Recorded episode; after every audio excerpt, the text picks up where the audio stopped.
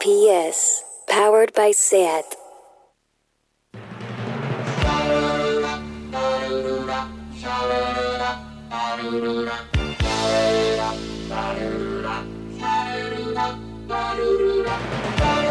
Marea Nocturna con Desire de Fez, Jordi Sánchez Navarro, Xavi Sánchez Pons y Ángel Sala.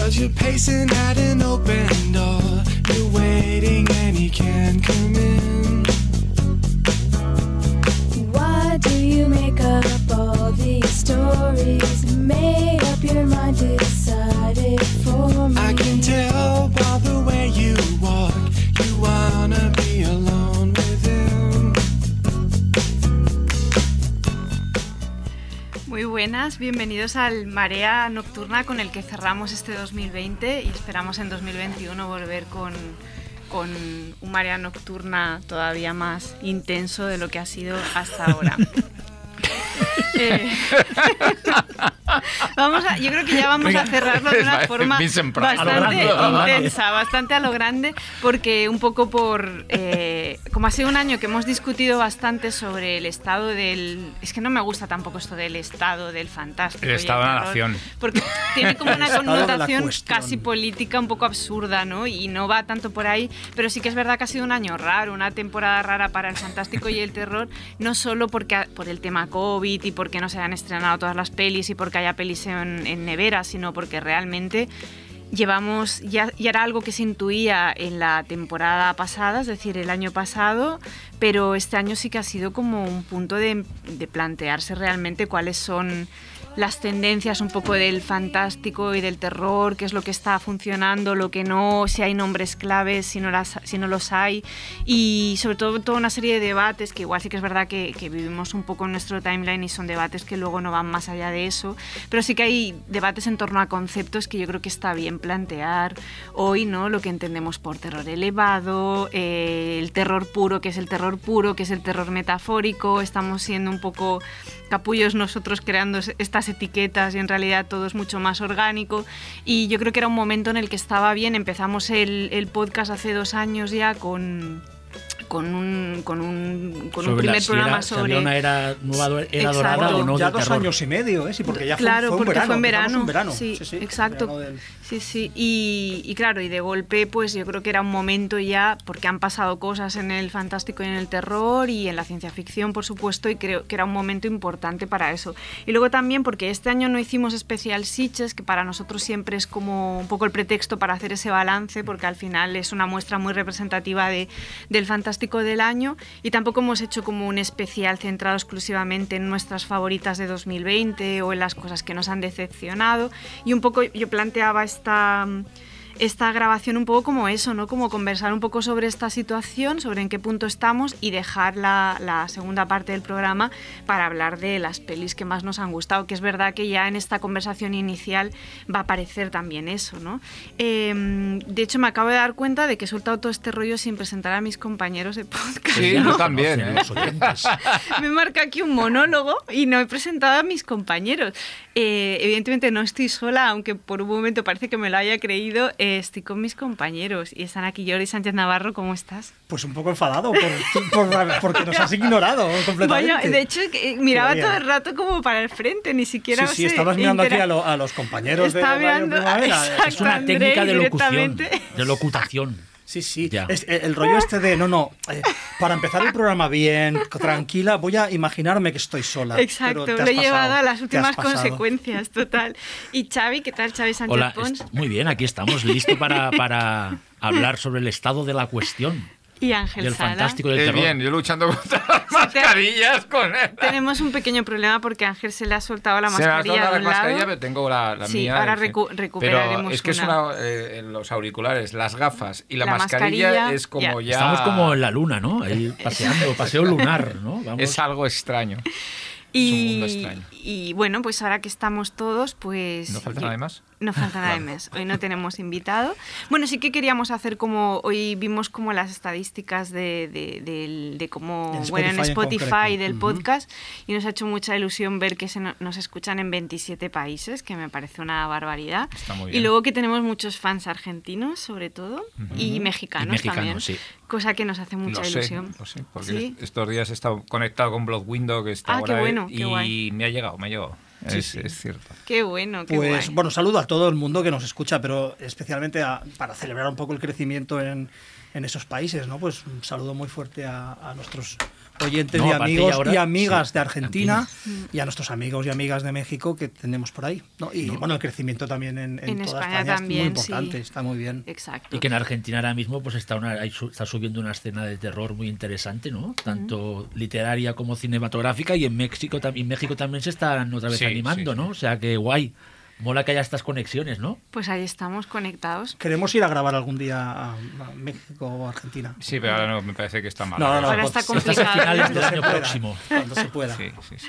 Bueno, yo lanzaría un poco ya, eh, bueno, más que lanzar una pregunta, porque sería como una pregunta demasiado amplia, yo sí que, mm, no solo centrándome en lo que ha sido Sitges este último año, porque tampoco quiero centrarlo en Sitges, porque hay pelis que se han estrenado a nivel comercial, en plataformas sobre todo, que no han estado en Sitges y que yo también siento que han sido importantes, aunque no por el hecho, no las películas importantes en sí, sino el debate que han podido generar, tipo, em, ¿cómo se llamaba? La de los refugiados, no me sale el título ahora, His Eh, House, por ejemplo, House, por poner un ejemplo, y luego hablaremos de ella.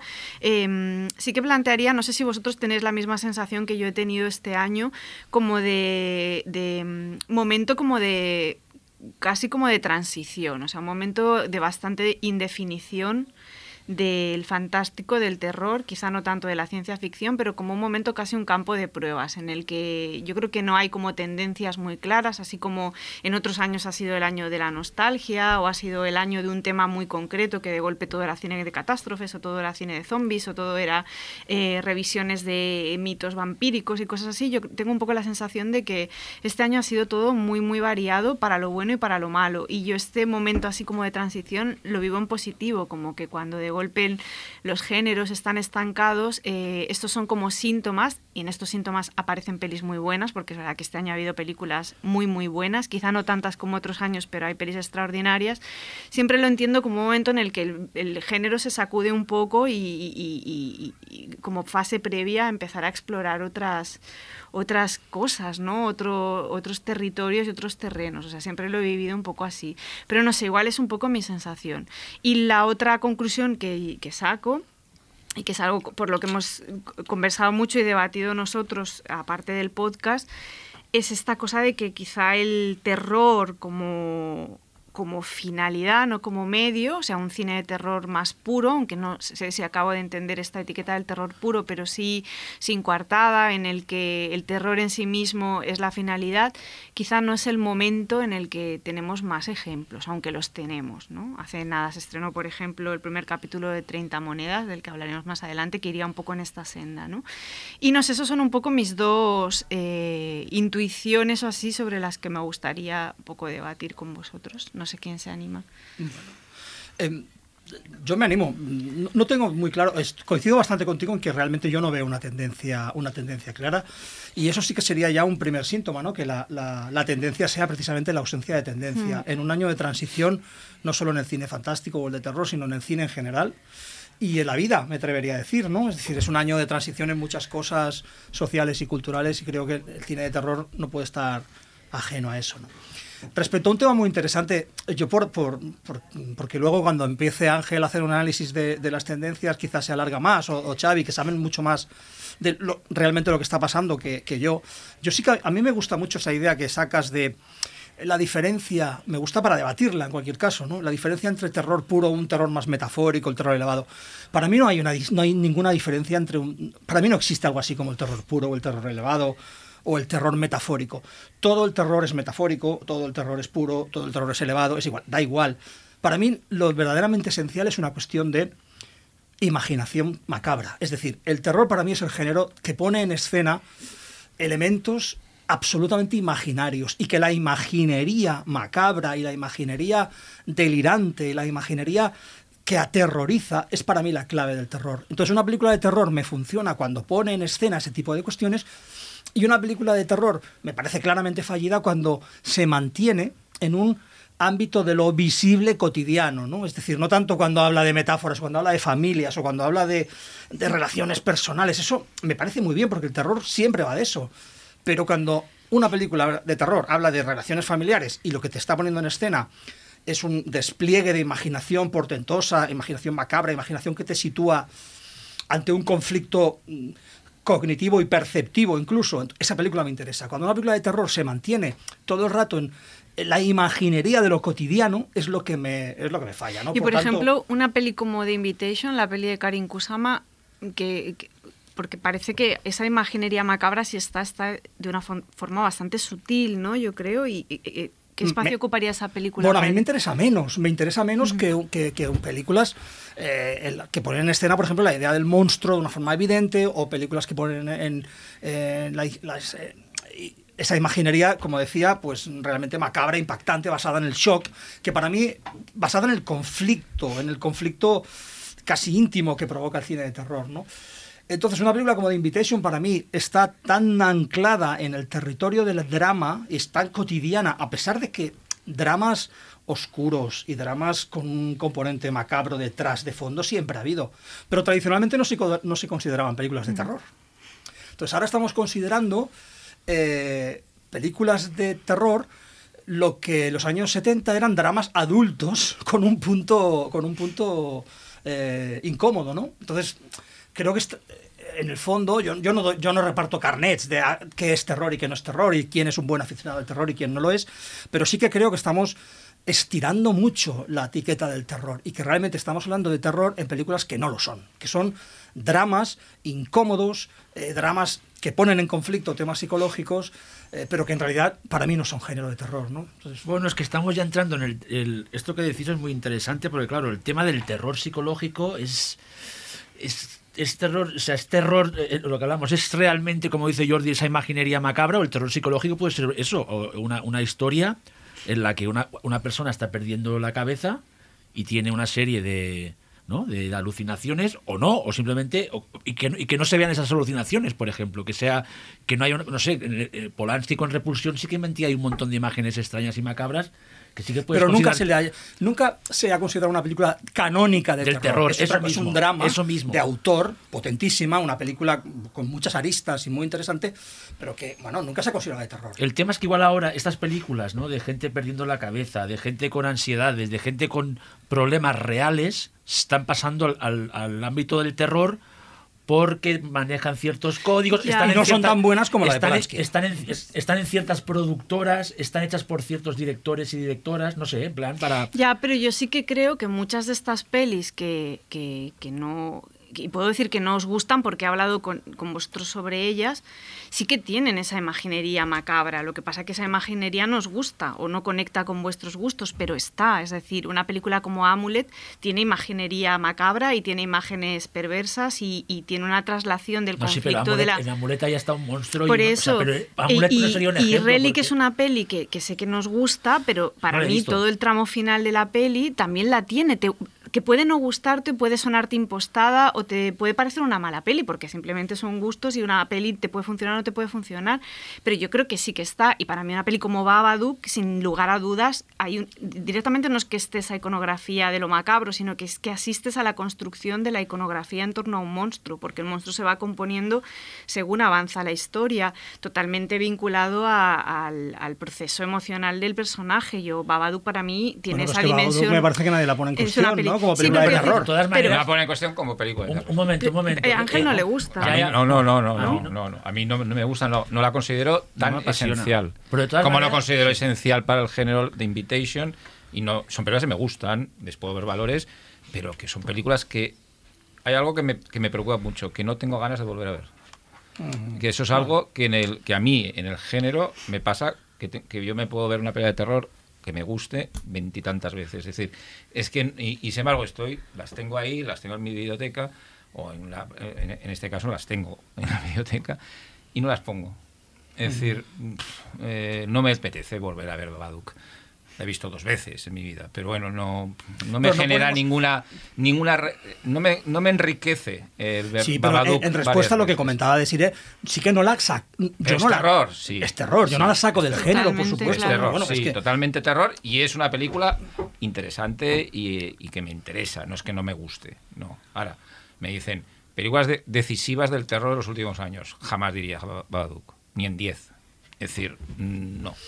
Eh, eh, películas que sean una tendencia en algo, sí, es posible que Babadook o The Invitation estarían. Y tengo que decir que me gusta más, The. Invitation, fíjate, que, que Babadook. Pero Más bueno, pelis que tienen tendencia. el, y muchas sí, muchas más. Pero yo estoy totalmente de acuerdo con lo que habéis dicho también. Es decir, yo entiendo, yo primera, en lo primero, en, en lo de este año, ¿no? Este año es un año extraño, es un año muy complicado y que y yo creo que el- en el género del terror, que es uno de los pocos que se han salvado, es decir, yo creo que, que es un tipo de cine que sí que ha estado generando noticia, tendencia, pero sí que yo creo que hay una de las tendencias es que muchas de las cosas que se estaban estableciendo en los últimos años han seguido, ahí han evolucionado. Es decir, todo este cine de autor eh, independiente, con una, una conexión con el terror de, anclado más con la realidad y lo cotidiano, lo íbamos viendo desde hace muchos años. Es decir, y ahora está ahí generando quizá unas vías que para mí son más, eh,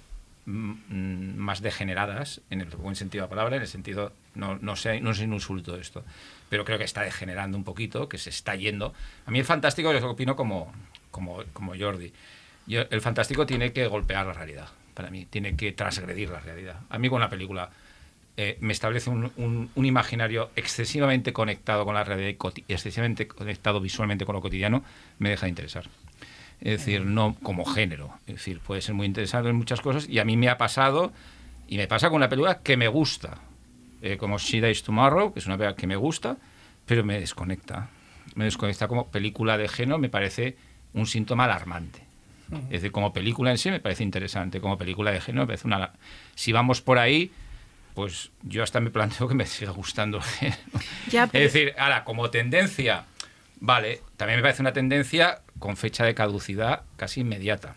Es decir, os lo digo, es decir, yo creo que la sensación que veo con el género de este año, a través de todo el proceso también que hemos llevado de selección, del festival y tal, que necesito que pase algo. Eh, me parece, pero- me parece de una de un encefalograma plano muy preocupante. Es decir, no creo que haya Sí, la pasado falta de sorpresa, ¿no? en el género nada decisivo de lo que nos vayamos a acordar en los próximos cinco o seis años. No ha habido aquel golpe que puede significar ciertas películas no hace tanto tiempo. ¿eh? Yo creo que ha habido, y no creo que sea por el tema del COVID, es decir, ni por el tema de la pandemia. Esto ya venía arrastrándose de dos o tres años para acá. Y que cosas que creíamos que iban a aportar mucho, y luego podemos hablar, no están aportando nada. A mí lo que me ha pasado eh, también, eh, eh, ya que estamos, es que, y esto lo he hablado con Ángel a veces, cuando hablamos mucho por teléfono, es la, es la, la falta de sorpresa de, de las películas, sobre todo este año, pero los últimos dos o tres años. O sea, eso de que habláis de golpear, yo echo de menos ver películas de terror o fantástico, ciencia ficción, que de repente diga, ostras, como cómo se han atrevido a hacer esto, o, cómo, o, o que aparezca una, un- un- una imagen, hecho en falta esos momentos de, de, de, ¿sabes? Como de como epifanías fantásticas, sean de terror, de ciencia ficción y tal. Y este año en Sitges vi muy buenas películas, pero ninguna me llegó, no sé, me llegó a tocar y de hecho las que más me han gustado este año son películas pequeñitas, ¿no? Como de terror, pero no no tan no sé, noto que hay que lo que dices Ángel de sacudir igual sí o que se atrevieran a hacer otras cosas o no sé, Amulet, por ejemplo, eh, que es una de las películas de este año, sí que tiene algunos momentos de estos de what the fuck, por, así decirlo. Sobre todo el clímax final que se atreve a plantear como una imaginería fantástica propia de terror, que está bien, pero ¿qué ha pasado con la capacidad de sorpresa? ¿Qué de esas películas que hay una escena o una o, toman una decisión de guion que dices, ¿cómo te has atrevido a hacer esto? O que, yo no digo que sea original, ¿eh? tampoco, sino que se atrevan. No sé, veo todo como muy, como dice él, como dice Ángel, monocromático, que no es que esté mal, porque hay películas de, de calidad y bien hechas, pero no. La capacidad esa de sorpresa la he visto muy poco este, este año. No ya, pero yo creo que, o sea, la existencia de todas estas otras películas que, que- que sentís más desconectadas al terror o al fantástico porque están más vinculadas a lo real, podría ser una línea. O sea, a veces tengo la sensación de que se culpa a estas películas del estado del fantástico y pienso, echarle la culpa a los que no les da la gana de hacer las otras pelis. O sea, quiero decir, sigue habiendo directores que hemos tenido en el festival en los últimos 10 años que todavía son muy jóvenes y no están generando nada en esa línea. Entonces a veces tengo como la sensación de que es como culpa de estos Pero yo no- porque hacen no, esa... y es- no- o sea, yo no culpo a ningún- Eso puede coexistir. Pero el problema es que no culpo de existe hacer lo nada otro. original, ¿eh? porque No, pero- es que eso ha existido siempre. Es Ya, decir, ese anclaje pero- con la realidad. Pero se hacía La Matanza de Texas es una película anclada con la realidad Sí. y que habla de un cotidiano americano que es, es reconocible en los Hombre, 70. pa- para nosotros es, Pero, Ya, pero bueno, pero es sí inconcebible, pero sí. efectivamente. Y, claro. y cuidado cómo está tratada la matanza de Texas. De todo, de planificación, de, de, de, de estudio sobre el género, de personajes, de todo. Y compararla con, con películas de ahora. Es que yo veo, a mí cuando empiezo a ver el visionado, ya no hablo, me me mandan el visionado de Relic, a los 10 minutos sé cómo es esa peli. Pero a mí eso me pasa también con otras que luego se defienden como las grandes odas al fantástico y son refritos de cosas que he visto mil veces. Es que Relic también Quiero lo es. decir, bueno, vale, pero, pero también hay muchas cosas. cosas. que no quiero decir ahora los títulos, No, dilo, me quiero esperar al final, Ah, vale. no. Pero es verdad que pienso, joder, pues si esto es original, pues es también Pero una si media. Esto viene de aquí, Pero esto estamos viene de hablando de aquí, de originalidad. ¿eh? Estamos hablando... De- O que me sorprenda, muchas cosas que mira, Estamos hablando de lenguaje cinematográfico, estamos hablando de cómo se plantean los, eh, los códigos o cómo se plantean códigos nuevos. Pero ¿qué código nuevo plantea? A ver, Relic, hostia, es que nos plantea un- una, una visión del fantástico tan nueva. ¿What? ¿Quién ha dicho eso para empezar? Bueno, pero, pero entonces ni plantea... Yo eso no lo he ni- leído ni lo he dicho, Bueno, o sea. pero Oshida y Stomarro, ¿qué plantea nuevo?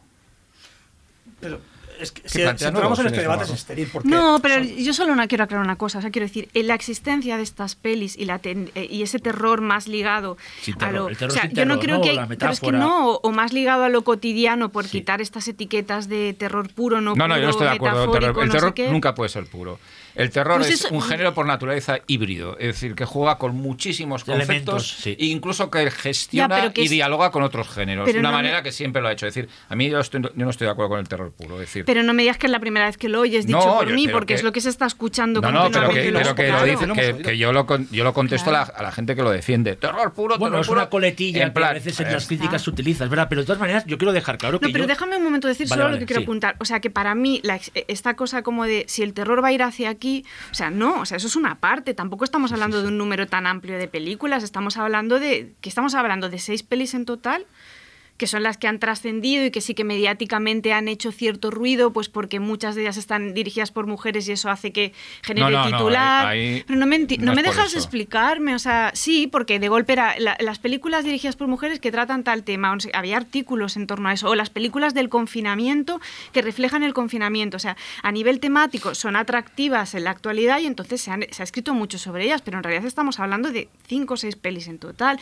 porque a mí las precedentes tipo las de eh, que, po- que podrían jugar en esta liga de un terror ligado a lo cotidiano o que quieren hablar de algo que está pasando y, y que está anclado a lo real, como las de Jordan Peele o, o las de Ari Aster, me parece una liga bastante superior y que sí que son pelis de terror, te gusten más o menos, No, son no, películas de no, terror incontestables, vamos, pero que al final estamos hablando de muy poquitas películas, con lo que yo no lo puedo vivir como una amenaza en plan si todo el mundo va a hacer esto, sino que a mí lo realmente preocupante es que no haya nadie que haga lo otro, quiero decir. Sí que lo hay. Pero, Pero- pero- no, no hay nada que nos pero es que no- avicine, hay otras ¿no? Pero precisamente Sí. es que precisamente es que la, la- A mí sí, sí, pero es que la, la- la industria, y luego hablamos un poquito de temas industriales, pero la industria tira hacia ese, porque es un terror de, me- de- de menos presupuesto, porque está todo más controlado, porque funciona, porque tiene cierta recepción crítica, con lo cual sí que es, in- es inevitable que ciertas tendencias o ciertas formas se vayan, a- vayan acaparando más peso, por tanto. Pero bueno, de todos modos, antes decías eh, Jordan Peele y, y, y Ari Aster- y Hereditary, por ejemplo, Jordan Peele es un terror cercano a la realidad, digamos, pero no tiene nada de realista, no tiene nada de, de no de cotidiano. Es decir, es que la primera va de.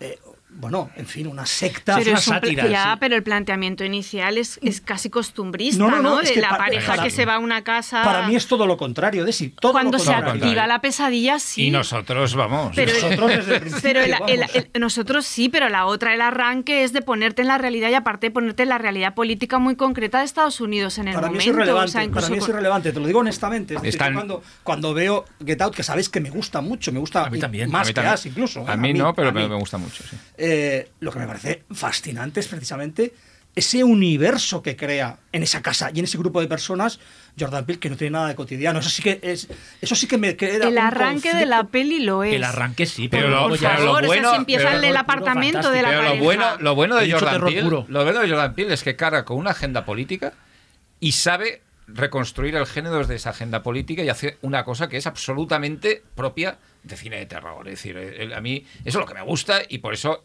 nosotros, me- ya sabéis que me apasiona. Me apasiona por eso, porque es un tío que mm, puede hacer todas las lecturas, que también es otro tema que queremos hablar, lo de las agendas, ¿no? Eh, pe- Películas lastradas por agendas o películas que necesariamente tienen que tener agenda, de- del tipo que sea, social, política o del que sea. El, pero es que Jordan Peele lo hace bien.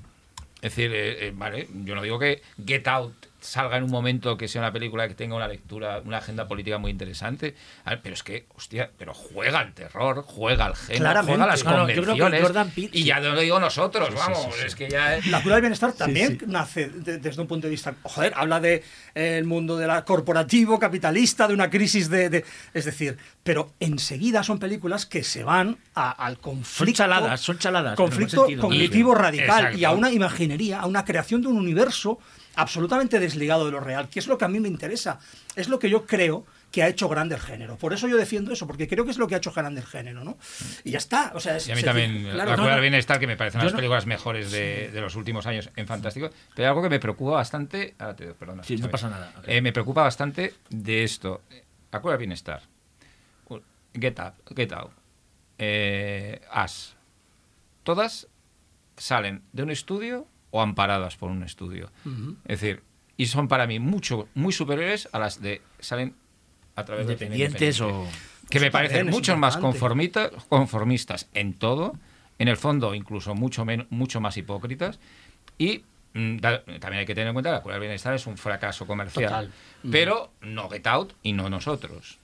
¿eh? Es decir, que son funciona, grandes sí. éxitos comerciales, de los mayores éxitos comerciales del cine de terror de los últimos años. En- Entonces, bueno, que también me preocupa ese, dice, bueno, el cine independiente está, eh, estará muy potente. Bueno, el cine- eh, las mejores películas de terror, por lo menos las mías, de los últimos dos años, no son independientes. Porque para mí, Get Out no es una película independiente, lo siento. Es decir, pues el, Bueno, es está una Universal por ahí detrás Es Universal también. poniendo un P&A y una publicidad y un marketing que te mueres. Es decir, que, eh, que hace que esa película sea enorme. Es decir, enorme. Puede haber costado 5 millones, pero se va a 30 o 40 con todo lo que han metido ahí. Es decir, esa película no es, pe- no es Pero grande. volviendo a lo que comentaba decir antes, es que el problema es que esas pelis, eh, algunas no funcionan y otras, como La cura del bienestar, que no funcionó, que fue un fracaso, fue un fiasco económico. Que ya se veía venir. Sí, que es una porque es película demasiado que- radical. ¿no? Eso mismo, sí. Y las de Jordan Peele, no sabemos por qué, por qué línea va a ir Jordan Peele, pero se van colando, no, no lo digo peyorativamente, pero se van colando otro tipo de películas que copan lugares, que copan discurso crítico y impiden que o se haga otra cura del bienestar. Ya, pero estas, justo las que tanto os mosquean no, no ocupan ese espacio. Sí. Si Dice Tomorrow no es una peli de la importancia de Hereditary en su momento y de la importancia de Get Out, ni mucho menos. Bueno, pero es una peli que mismos- conocen cuatro personas y salen medios independientes, o sea, no es una peli importante para nada. Pero- la gente no sabe Bueno, que es se ha estrenado no ha Si habido cine importante Un este año, momento, por eso- es que- Ya, yo pero, quiero decir- ni, pero es que ni esa Sí. ni, ninguna de pero las espera, que se me espera, puede- espera, No, no, mí- pero es que es verdad. no, o a sea, mí- que decir, estamos hablando mí, de pelis que son pequeñas. Perdona, a mí Ciudad Tomorrow y Reliquiestas a mí no me mosquean. Yo no, te, yo no, yo no Es que a mí me parece no, no, perdón, compatible perdón, con lo Es que yo quiero dejarlo claro. O sea, yo, a mí estas películas no me mosquean y entiendo que existan, pero no son mis rollos. Y yo estoy, o sea, yo que estoy feliz de que existan y que las hagan, ¿eh? pero no es mi, o sea, no es mi rollo. O sea, que yo, yo no interpreto dos bandos. O sea, No, en- en es que mi no caso, hay. ¿eh? Yo, de, yo de sigo hecho, diciendo que si esto marrón me gusta. Sí, pero de hecho puede haber alguna de estas películas que me, que, me, que, que me gusta realmente, ¿sabes? De estas películas indies de- de- pequeñitas que van sobre, ¿no? Sobre si está pasando algo no fantástico, que eso, eso es más viejo que el que, que es, es que estoy pensando en, en Martin de George Romero o, o, Avid de Fessenden, que son como las películas que se están haciendo ahora indies, eh, americanas. Que son películas con muy poco dinero, porque claro, eso es otra cosa que quizás podemos empezar a hablar. Claro, son películas que tienen unos presupuestos tan pequeños. El director de Come True, que es una de las pequeñas sensaciones a nivel de festivales y de fandom del fantástico, decía que vamos, que para hacer esa película de forma independiente, sin injerencia de nadie, había sido una, una película de micro, de micro Sí.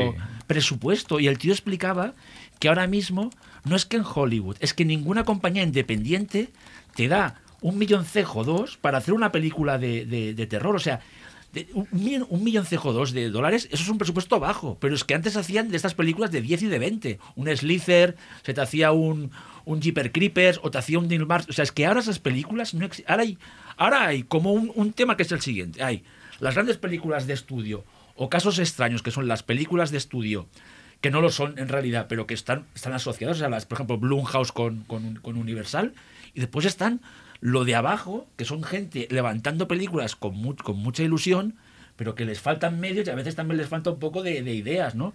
Pero es que es una lucha, entonces yo creo que ahora mismo estamos en ese momento de que el cine de bajo presupuesto, como decías tú, este año se ha notado, está, no, no sabe muy bien dónde ir, y después, claro, resulta que la película más importante de, de terror de este año independiente, pues no se habla casi, que es Madre Oscura, de Wretched, que es la película más taquillera este año por, por el tema del COVID. Es una película independiente que arrasó en los, en los autocines, por ejemplo. Y es una película de terror. Y en España. Y en ¿Cómo se España. Y es una película de terror en que aparte se recupera la figura de la bruja sin metáforas. Es una bruja que se come niños. Ya está. Y un, y un, y un chaval joven, un poco problemático, al rollo la, la, la, la ventana en discreta noche de miedo, ve a esa bruja, nadie le cree que hay una bruja y como el tío tiene un pasado como este adolescente. Y esa película ha ido perfecto. O sea, vamos a hablar un poco de quizás el cine independiente que deberíamos ponerle un poco o darle atención, eso es Madre Oscura. No sé si me estoy explicando, porque es la que quizás te está explicando qué es lo que quiere ver Bueno, y hay dos la gente que, o sea, porque la gente que da ver Madre Oscura, los autocines, son fans del terror. O sea, fans de, gente que le gusta el género y que durante seis semanas o siete han hecho que esta película vaya. No sé si me. Es un poco porque. Sí, sí. También a Sí, veces pero es una parece que la que, va- ha, pasado bajo lo que, lo que esto quiere decir es que, y no es culpa de las películas, no es culpa de las películas, ciertos medios apoyan unas películas y otras no. Y entonces eh, quizás se da a nivel mediático, que no es culpa de las películas, ojo, no tienen ninguna culpa, se da una versión distorsionada de lo que realmente está bien, no, o que importa más o menos, ¿no? Porque lo que no puede ser es que te pilles la lista del IndieWire y las pelis que salen ahí de terror, dices, te dan ganas de tirarte por el balcón. Bueno, o al en- menos en que no haya... que no haya las pelis que salen en pero al menos no haya otro tipo de película de terror. No, No sé si me leas estoy la de Calles. ¿eh? O sea, en plan, pero eso no es culpa, es decir, que quede claro, esto no es culpa de las películas. O sea, es culpa de los medios que y, y yo sí que noto que ciertos medios de terror más de base se están un poco como intoxicando. No, simplemente tienen una visión No, no, distinta bueno, del es mi- terror. sí, sí, pero es mi opinión, se están así, o sea, intoxicando de ese tipo de películas. No, mi Ya. sensación es que no son, son más laxos en ese sentido y cosas que antes habéis descrito como dramas con elementos tal, pero que al final son dramas adultos o lo que sea, yo sí que lo consideran terror, o sea, lo viven de una forma más amplia y eso no quiere decir que yo Sí. esté de acuerdo con la lista de IndieWire porque es que para mí el shock de la lista de IndieWire de este año es que no había visto ni y que no conocía la mitad, con lo que, que esto es otro tema distinto. Pero, pero yo creo que es que hay medios que pues que siguen siendo, es que no quiero usar la palabra conservador porque no creo que seáis conservadores, pero sí que sois más exigentes con a la hora de considerar una película de terror o no de terror y habrá otra gente, otro pues que Bueno, lo viva de una no, forma este mucho caso, más de- eh, laxa yo creo que ciertos está. medios es que no se enteran. Perdona. Eh, es- A ver, ese es No, el puede tema. ser. Perdona, una película También estáis sobrevalorando los medios. No, es que una película, no sé. bueno, medios, analistas, eh, estudiosos. eh, Sí, sí, en Sí. general. El, el- ¿Dónde ah, queda el- eso? El, Claro. el Zeitgeist, eh, el Eh, como se llama pero eso. una película que independiente, que además está en la línea de las que hemos hablado y que ha ganado Sitges, un, un premio importante que es Nuevas Visiones, y que nadie ha hablado, nadie habla hasta que la estrene una plataforma que le dé la publicidad. Eso es lo que pasa, que, le- que se la va a dar porque la ha comprado una plataforma que es My Heart Can Beat eh, Sí, Until sí. esta, el título Sí, La película ganó Nuevas. Visiones. Esa película es mil veces más interesante para mi modo de ver que cualquiera de las que estamos hablando. Y sin embargo, es una película que ha, ha ido, tuvo la mala suerte de no poderse ver en un festival que se suspendió, que no sé si era South by Southwest o Tribeca, creo que era South by Southwest, y se, se ha visto directamente en Sitges. Y se vio en la misma franja horaria y en el mismo momento que otras que se ha hablado mucho. Es decir, que y ha ganado un premio. Y sin embargo, nadie está hablando de esa película. Evidentemente, el día que la compre una plataforma, hará su y empezará todo el mundo a decir, pues hablará de esta película. Sí, Molins la puso también al Sí, final, ¿te acuerdas? la El puso. último fin de semana o algo así. Y luego está la otra que, es, eh, que bueno, que, a mí, ya sé que, algo- que no, no se entusiasma tanto, pero que a mí me gusta mucho, que también es una película que viene del Círculo Independiente, que es Gretel Hensel, Hensel, O sea, a mí me gusta. de Off Perkins, Sí. que me parece una película es, es para mí estupenda, pero que no como trata un tema quizá mucho más anclado en lo fantástico, mm, claramente. Súper tradicional, claro, Y, el tema. Pues ha pasado más desapercibida que otras primeras películas que de Oz Perkins, ¿eh? curiosamente. Bueno, eh, es decir, que yo creo que también no es que los medios no- o, o- todo el aparato de, de habla- que habla del, del cine fantástico contemporáneo se equivoque o no se equivoque, pero es que muchas veces mm, se enteran solo de lo que da una publicidad, una plataforma, como antes se lo daba las que se estrenaban en cines. Vamos O a que- ser, o- o lo que vamos les- a ser eh, Yo prefiero decir, ser- Es que las que se estrenaban en cines son las que llevaban o lo, la, o lo- la no, o lo, o lo que sea trendy. Yo prefiero ser, yo prefiero ser exigente o un poco rancio que ser un snob. Perdona, modos- y, y ahora, y ahora hay películas eh, de estas de terror. el- que, perdona, eh, Jordi, que me emociono. Que, que se está tirando a un snobismo que a mí personalmente no me gusta. Pero es que no sé a, quién, o sea, porque salga en IndieWire, o no, sea... bueno, porque salen varias- No, Wire, ha pasado con el caso de que yo estoy un poco. eh, a ver, no. eh, no. Eh, eh, no estoy- iba a decir enfadado porque no. A mí lo de His House es que me he quedado. Es que no entiendo nada. No entiendo nada. O sea, de repente he llegado a, a- a leer, he llegado a leer que es la mejor película de terror del año. O sea, estamos locos. Eso es lo que, te- eso es lo que significa. Es que lo que decía Ángel, no se sabe leer las películas ni el terror. Pues ya estás si- No, no. repartiendo carnets. No, no estoy repartiendo. No, Va- no, Vamos porque- a hacer una pausa y ahora House- volvemos hablando del repartimiento de House, carnets y de no estoy carnets, sino Pasamos House, al no siguiente bloque. Marea nocturna.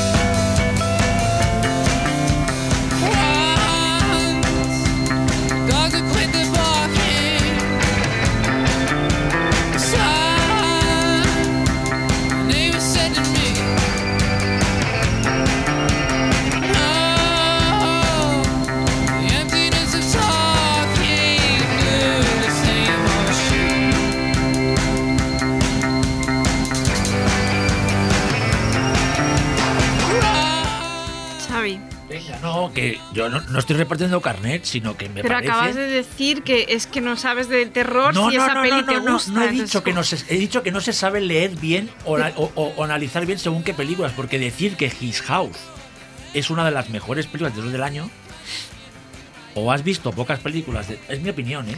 O has visto pocas películas de terror, o no sé qué terror te gusta, porque yo His House tengo que reconocer que es una de esas películas fenómeno que yo no acabo de entender muy bien que le ven.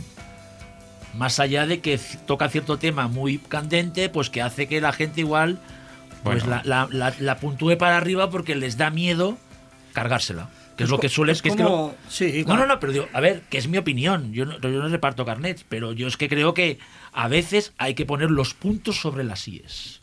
Es, es bueno, Jordi, Jordi, iba a decir. No, yo iba a decir que, que- que- que el punto el punto este de, de, de Desi de pueden coexistir, por supuesto que pueden coexistir. De hecho, es que nadie, nadie está diciendo que no tenga que Y las vemos. coexistir. Y las vemos, exacto. Es decir, Ya, pero antes lo plantea, tú lo planteabas, Ángel, y incluso lo has puesto en algún tuit como una amenaza. En plan, si el fantástico ha de ir por ahí, apaga y vámonos. Bueno, y es bueno, porque- eso lo puedo decir. para él, ¿no? Pero- Para mí pero es puede mi decir, opinión. pero puede pueden- es mi coexistir tuit. con lo Claro, otro. Es mi tuit que fíjate que no hago traslado, no traslado ni como ni a mi pos- ni posición de director en un festival de cine fantástico. Es decir, es mi tuit personal. Bueno, En pues el no el tuit, selecciono. lo has dicho el antes. Y, y bueno, y, bueno, y lo digo y lo mantengo. Si, Ah. la- si el cine fantástico dentro de un año, dos, cinco, todas las películas son como mm, si- Sida Estomarro, yo me dedico al- a, la, a la comedia Pero eso, eso se puede decir, ¿por qué no? Es decir, Eh, estás, estás planteando desde. eh, hemos empezado ya el, el- el marea de hoy, planteando lo que es para nosotros, bueno, en mi caso, ¿no? Lo que es para mí un determinado.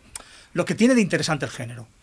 Eh, si el género va por otro lado, pues puede que a mí no me guste. Y me refugie quizá en una postura conservadora de decir, voy a ver pelis antiguas, que es lo que de verdad me llena. Y seguiré viendo las nuevas, seguiré viendo las nuevas, pero si no consigo Claro, claro. que, me, que me lleguen o, o no me hacen vibrar, pues también lo puedo decir. Aunque, por supuesto, pueden coexistir, o sea, no hay ningún problema. Entonces, eh, Pero aquí hay un problema, Jordi. eh, Bueno, eh, el His House es una película que a mí una película que no me, no me, no me horroriza. A veces la veo, pero claro, me horroriza cuando veo y, y que cada uno tiene su derecho a opinar, que tiene un 100% de críticas favorables en, en Estados Unidos. Entonces digo, vamos a ver. Es decir, una película cuyos sustos están más vistos que el te veo, cuya agenda social es torpe y absolutamente hipócrita. Y es decir, que en lo que intenta ser original falla. En lo que intenta ser no original es un refrito que lo ves como tantas. Eh, me- para eso prefiero Antebellum, que es una película que su primera parte es insoportable, que además la vi contigo, Daisy, pero que por lo menos al final es una película que, bueno, remonta el vuelo y, y tiene algo que no tiene His House. Y aparte, no estamos, yo creo, His House es un producto empaquetado por Netflix de una forma Bueno, tan sí. marketing para que se estrene sí. en tal época para que, que bueno, que me parece bien, pero que es lo mismo que hacían antes con otras películas los estudios, para darnos el camelo. Es decir, es decir, bueno, esta película tiene todos los ingredientes para venderla como esto. Es lo que hacía, y voy a decir un nombre que no quiero que tenga ninguna reivindicación, porque no lo tiene, pero lo hacía. Lo hacía Weinstein con ciertas películas, que las empaquetaba para que ganasen los Oscars y eran mediocridades como Shakespeare in Love, que es una de las grandes bodrios del cine americano de, lo- de los 90. Bueno, pues, y las empaquetaba para que parezca que era algo. Mira, Pero aún Netflix así están bien está que- haciendo, por pero aún ejemplo, así, lo mismo, y ahí sí que lo hace bien. Y ahí sí que le doy la razón. O sea, ahí sí que no, no sé si exactamente quiere decir eso, pero en cualquier caso le doy la razón a decir eh, en que está bien que existan, es decir, Sí. es, una tendencia más seguro. Incluso no me parece mal eh, que le den el 100% de críticas positivas, pero yo no se la voy a dar. Ya está, o sea, es decir, yo no se la voy a dar porque para mí eh, está muy lejos de lo que me sigue haciendo, eh, de lo que me tocan las cuerdas en, en- del género. Ya está, pero si tienen el 100% de, de críticas positivas, bueno, pues... Y es que yo creo que, por que otro estamos lado, llegando ¿no? como, como, mira, el cine indie de los 90, cuando Sundance se pone, entre comillas, de moda, sí que hubo un momento que molaban las películas independientes de Sundance. Pero ¿qué pasa? Con lo pasa ¿Qué pasa? Con el paso de los años, ese Luke Sundance que ahora canta como una almeja y que ya te lo ves venir. Pues en el terror actual, creo que está pasando. Tú te ves una película como His House y ves que están ahí. O sea, es lo, lo de Pil en malo. Porque me estás metiendo, como dirías tú, Desi, la chistorra esta de, de- de social, que es que yo era en plan tarjeta roja. Pero que la pulsión. hagan bien. Es que Sí, está mal no, rodada. Perdona, O sea, es- estamos hablando ya de mal Mira, del cine. es que Jordan está mal Peele rodada. nunca olvida Es que- que el cine es entretenimiento. Y que primero te tiene que entretener y pasarlo bien, y luego te meto el, el tema. Bueno, cine, la- cine aburrido ha habido toda la vida, ¿eh? Sí, pero, no, pero eso lo decía Corman, en plan, tú siempre Pelis una- buenas aburridas también existen, ¿eh? Sí, sí, no, no, no, pero me refiero, es que estamos viendo como que, o sea, no, no hablemos, o sea, salen estos nombres porque son los nombres importantes. ¿Cómo hay una, cómo hay como una, degradación de lo bueno de Peel y Ari Aster? En los, ¿No? Quizás. En, lo- y- en En- en algunas muy poco películas. tiempo, ¿no? En muy poco tiempo. En muy poco tiempo, Claro. realmente. Porque quizás ahora vivimos en unos tiempos en el que todo va tan rápido. Por ejemplo, His House tiene 100% en, en Rotten Tomatoes y funciona muy bien. Pero lo que dice siempre Desi, al- a la semana siguiente ya no se acuerda nadie. O sea, son o lo hablamos mucho, ¿no? De cómo Bueno, las hablamos, películas. sí, a menudo. o Desi No, lo ha hablado a veces en, en las, sus columnas de que la caducidad de las películas ahora es brutal, es de días. Y películas que Hasta están. que salga otra en, A mí, por en ejemplo, la plataforma. A mí que me gusta eh, mucho esa- Bast of Night, que me encanta. La caducidad de Bast of Night, igual fue un poco más larga, pero fueron dos semanas o tres, me refiero. Y me encanta esa película. Para mí es una de las mejores del Pero año. eso pasa con el cine en general ahora, Pero- o sea, no es una sí, cosa sí, pero- exclusiva pero- del ya, género. pero quizás- sí que hay una cosa, yo estoy de acuerdo en que evidentemente, es que, a ver, estamos hablando de Jordan Peele, que es buenísimo, y estamos hablando de Ari Aster, que es buenísimo, aunque no te gusten, es un tío que tiene un trabajo de dirección brutal, o sea, es que eso es, aunque sus pelis te gusten más o menos, joder, ahí hay un tío al que seguir. Y lo otro, pues vale, puede que no estén a la altura, pero hay otro concepto que se ha puesto sobre la mesa que yo a veces no comparto, que es la deshonestidad. ¿Por qué es deshonesta His House? ¿En base a qué es deshonesta? ¿En base a que está mal contado? Puede ser honesta y estar mal ver, contada. sí. ¿Por qué es deshonesta Relic? ¿Por qué ha aprovechado el rollo este de que el terror metafórico para no meter el rollo de los no cuidados? Porque eso lo he leído Pero yo no, bastante. yo no he dicho que sean Pero quiero decir, la cosa de la honestidad o la deshonestidad de las pelis es algo que también siempre me planteo y es una pregunta, no estoy metiéndome con nadie, o sea, simplemente os pregunto, ¿en base a qué juzgamos una peli de honesta o deshonesta? ¿En base a qué? A mí House, no, el problema de House es, no es que sea deshonesta, es que me parece está mal rodada. Pero has dicho que era hipócrita. Es hipócrita porque utiliza una, eh, para mí utiliza una agenda social para potenciar todo lo demás que no tiene. Es decir, y para ponerse, eh, bueno, esta película, si le pongo esto, que además lo pongo de una manera en un momento y por quién soy, que va a funcionar y me la van a creer, no mm, lo pongo y me parece, mm, a ver, me parece una, una posición simplemente de marketing. Toda la agenda social que tiene House me parece marketing puro. Por parte del director y por parte de quien la ha Pero ¿en producido. qué lo Me- notas eso? en, en la post- que es muy apostada. ¿Tú te crees la historia de His House? A mí es una peli que no me entusiasma, decir, pero no, me pero gusta. la agenda social de detrás. Sí, a mí El- me el- el- cuadra, La historia, sí. a mí no. Yo no me la creo. Sí que me, me parece una peli que evidentemente no, no, no me parece una obra maestra que vaya a trascenderme, pero me pareció que era una película que funcionaba tanto en su parte terrorífica, que sí, que es James Wan, claro, es James Wan, es que James Wan es el máster de los sustos, o sea, y de diseñar situaciones terroríficas. Pero y no ha es por sido eso, pero fusilado de la- de la pero parte que no es James Wan. A mí, me, a mí el terror y la paranoia de los personajes asociados a una situación terrible, eh, anclado a lo real, me funciona. O sea, no sentí que fuera una... fe- me pareció una peli imperfecta, pero en ningún momento Pero ves, a mí- pensé que a- fuera a mí deshonesta. no me remo- no me removió O sea, a mí las intenciones... Fíjate Esta que el cosa problema de- de sí es que hay gente que está diciendo que es la mejor película del año. Ese es el problema. Que es la mejor peli de terror del año. Entonces, entre el a mí no me molesta, no me, no me parece Pero mal. es de terror. Sí, bueno.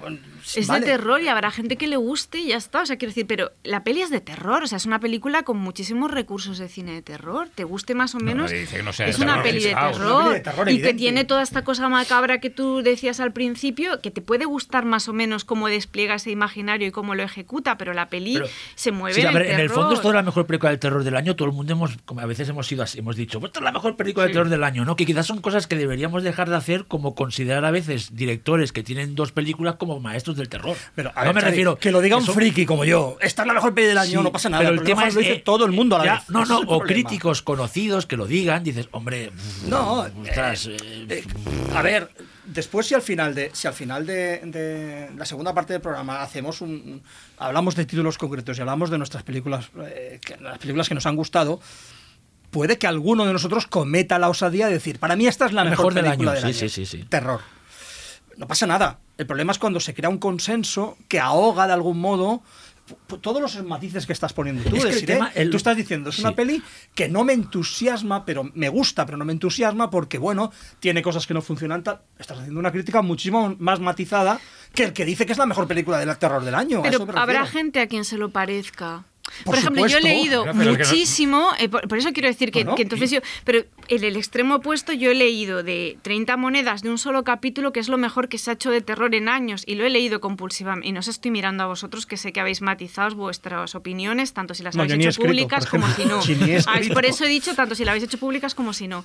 Pero también me abruma, quiero decir. Sí, sí, sí, no, También me abruma, en plan, Sí, y me sí. gusta, ¿eh? Y me gusta y lo sabéis, pero de golpe es como, bueno, o sea, a ver. Pero igual, ese es un poco film Twitter, ¿no? Y, Que a veces y he puesto ese ejemplo este porque rollo- es justo Sí, el sí, sí, sí, reverso. sí. O sea, sería Claro, ¿y justo lo que a ti te mola. O sea, Sí, sí, a mí me todo mola puesto. mucho. Claro. Pero no, pero no he escrito que es la mejor serie Pero del año, ¿eh? No- Ángel casi. Ángel sí, sí, Ángel bueno. Sala. Ángel Sala, sí. Eh, yo no he escrito que es la mejor serie del año, entre otras cosas porque solo Ahora te tengo que llamar por nombre y apellido. ¿Eh? Ahora te tengo que llamar Ángel Sala todo el rato. Has- has he dicho Ángel Ángel. Casas. No, no he dicho Ah. Ángel. Voy a decir Ángel Casas. Pero en una Ángel vez en una. Casi, Ángel Casi. Pero Ah, sí vale. que es verdad que una vez en una rueda de prensa de Sitges te llamó Ángel Sí, Casas mucha el alcalde. hace. Es El Casas. Gente lo ha hecho. sí.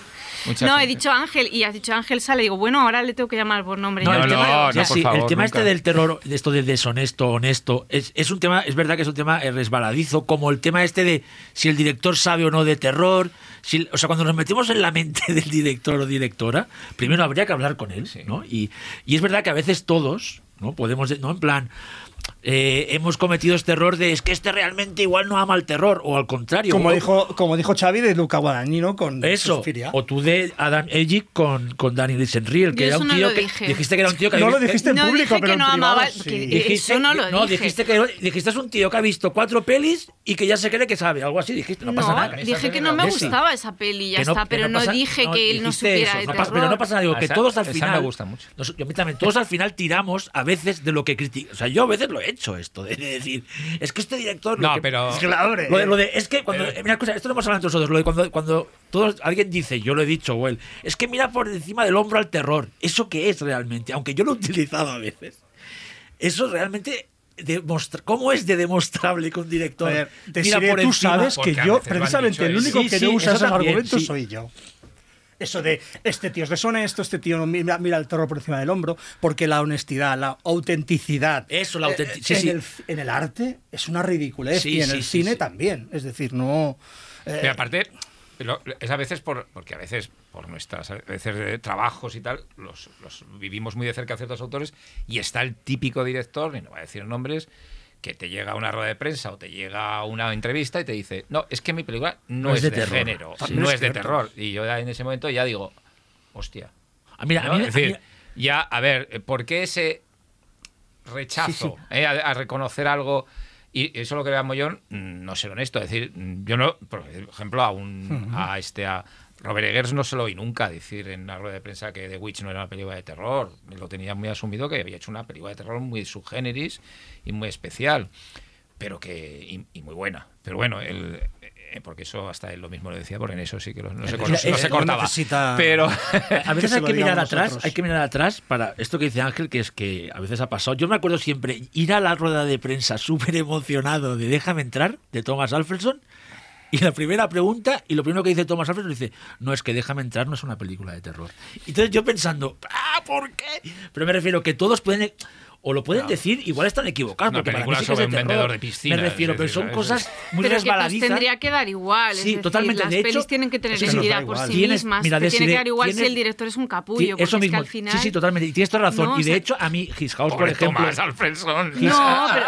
No, no, pero His House, por ejemplo, eh, o sea, no me gusta porque no me ha gustado como película. Me da igual que sea ese es que el tenga tema, que- es- ese es el tema. Da igual que tenga una agen- me da igual la agenda que tiene, porque si tuviera una agenda y, y me gustara la película, pues diría, no me gusta porque considero que es una película muy justita.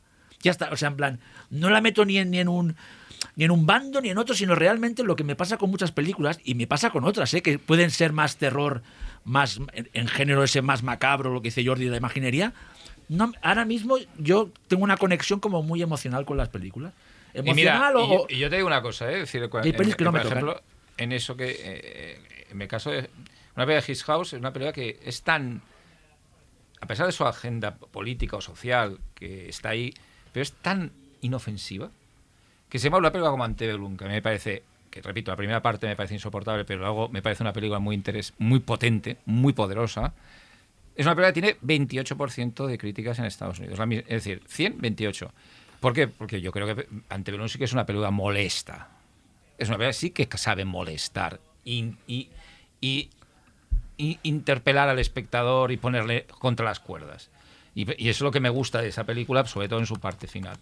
Y luego hay una cosa de lo que decíamos antes de los que dicen esto y lo que dicen otro en el contexto de lo que podemos llamar el entorno a la crítica, que no es exactamente cómo, cómo definirla. El entorno que porque decía Cruyff- nadie, que decía del nadie está hablando en general de películas que te pueden gustar o no, pero aunque sea para ponerlas mal, pero de, la, de películas de este año como May the Devil Take You 2, de Sí, Timo las- Tajanto. las indonesias, Que pueden sí, que gustarte, ma- que pueden ser tópicos, que pueden ser cosas que hemos visto cien veces, pero cuidado cómo reinterpreta las referencias y cuidado cómo reinterpreta las escenografías del cine de terror este señor. Y a lo mejor te puedes decir, esto está más visto que el TVO, pero es que nadie Pero tampoco se van, tampoco van mucho más allá, Ángel. Es la verdad. Lo que pasa es que, bueno, es decir, no van más allá. Es decir, es, un- es un terror de, de- de barraca de feria genial, divertidísimo, Pues que- interesantísimo. pero es que es eso el terror también. Sí. O sea, yo el ten- la- Sí, pero puedes, tampoco vas a decir que está entre las No, no. mejores películas del año. Es Pero decir, sí son las que más me han gustado a mí, las tres indonesias, por Sí, ejemplo. Las que más he disfrutado y, y de largo. Y, de hecho, y de, de, Queen of Black. Magic, la la vi dos veces, bueno. que es de mis Pero favoritas. de Ángel, ¿la este vas a poner luego de las mejores películas de los años 20? Cuando, cuando hagam- Pero, cuando hagamos la pero lista las películas no tienen por qué 2029? ser todas No. obras maestras y, y- y estar No, por 10 supuesto que no. puntos. O sea, son películas. Yo seguramente estas tres películas indonesias de aquí cinco años las volveré a ver. Y de hecho, The Queen of Black Magic las repetí y me gustó más que la primera vez y todo. En el- en- la vi por primera vez en el cine y no sé, tampoco hay que pedir a las películas que sean importantes, que marquen un antes y No, un después. no, me no, refiero, no, está bien. absoluto. Estas- yo ahora mismo, esto es, mira, lo que hablabas de, si de volviendo atrás de Sitches, yo me he dado cuenta que es, la gente lo que quiere este año es un poco de, de festividad, de desconexión, de pasarlo bien. Las películas que mejor funcionaron en el auditorio fueron eh, Mandíbulas, que es, es, es más cine de culto que cine fantástico, pero de- tiene algo de fantástico. Friki, que para mí es la- una de las grandes películas de terror del año, pero de, la- de- luego la de, de largo. Y luego el 30 monedas de porque no deja de ser una propuesta muy festiva. a Pero pesar eso ha pasado cada año. No, no, no, No. no, no, no. no. Las pelis que se celebran son no, no, no, no, esas. Sí, no, ¿no? no, no, no, no. Hombre, a nivel de, de, feeling del público. No, no, pero ha habido feeling con, con películas muy dramáticas, con Sí, hombre, películas... ha habido feeling hasta con... Sí, claro, que- como películas- una peli como la de Déjame entrar, que tú mismo comentabas al principio. Eso, fue- pero no es sí, pero en la sala, Hubo la feeling con Canino, de la ¿eh? sala. Es decir, hubo feeling con Canino. Bueno, pues nada. En Canino, no, no, no, en no, Canino, no, en Sitges. Ahora Yo- resulta que en Sitges se celebran. lo- No, no, no, no, O sea, eh, lo que se celebran las más eh, festivas. Ahora- en platea, me refiero. Lo que- en- pero lo Te que- repito, no, no, no. Canino, sábado por la noche, sesión estrella.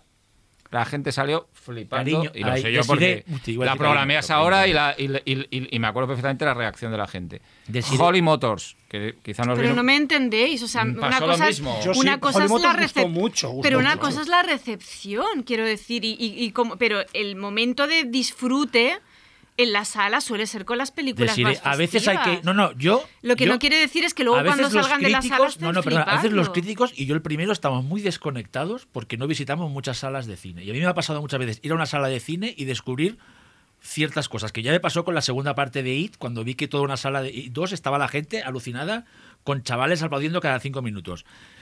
El- los, los momentos, una cosa es aplaudir y, y pasarlo bien, y otra, y otra cosa es momentos de comunión absoluta del público con una película. Y este año en Sitges lo he visto solo en propuestas, y no lo digo peyorativamente, que recreativas, que te hacían desconectar de esta realidad de este año que está siendo desastrosa.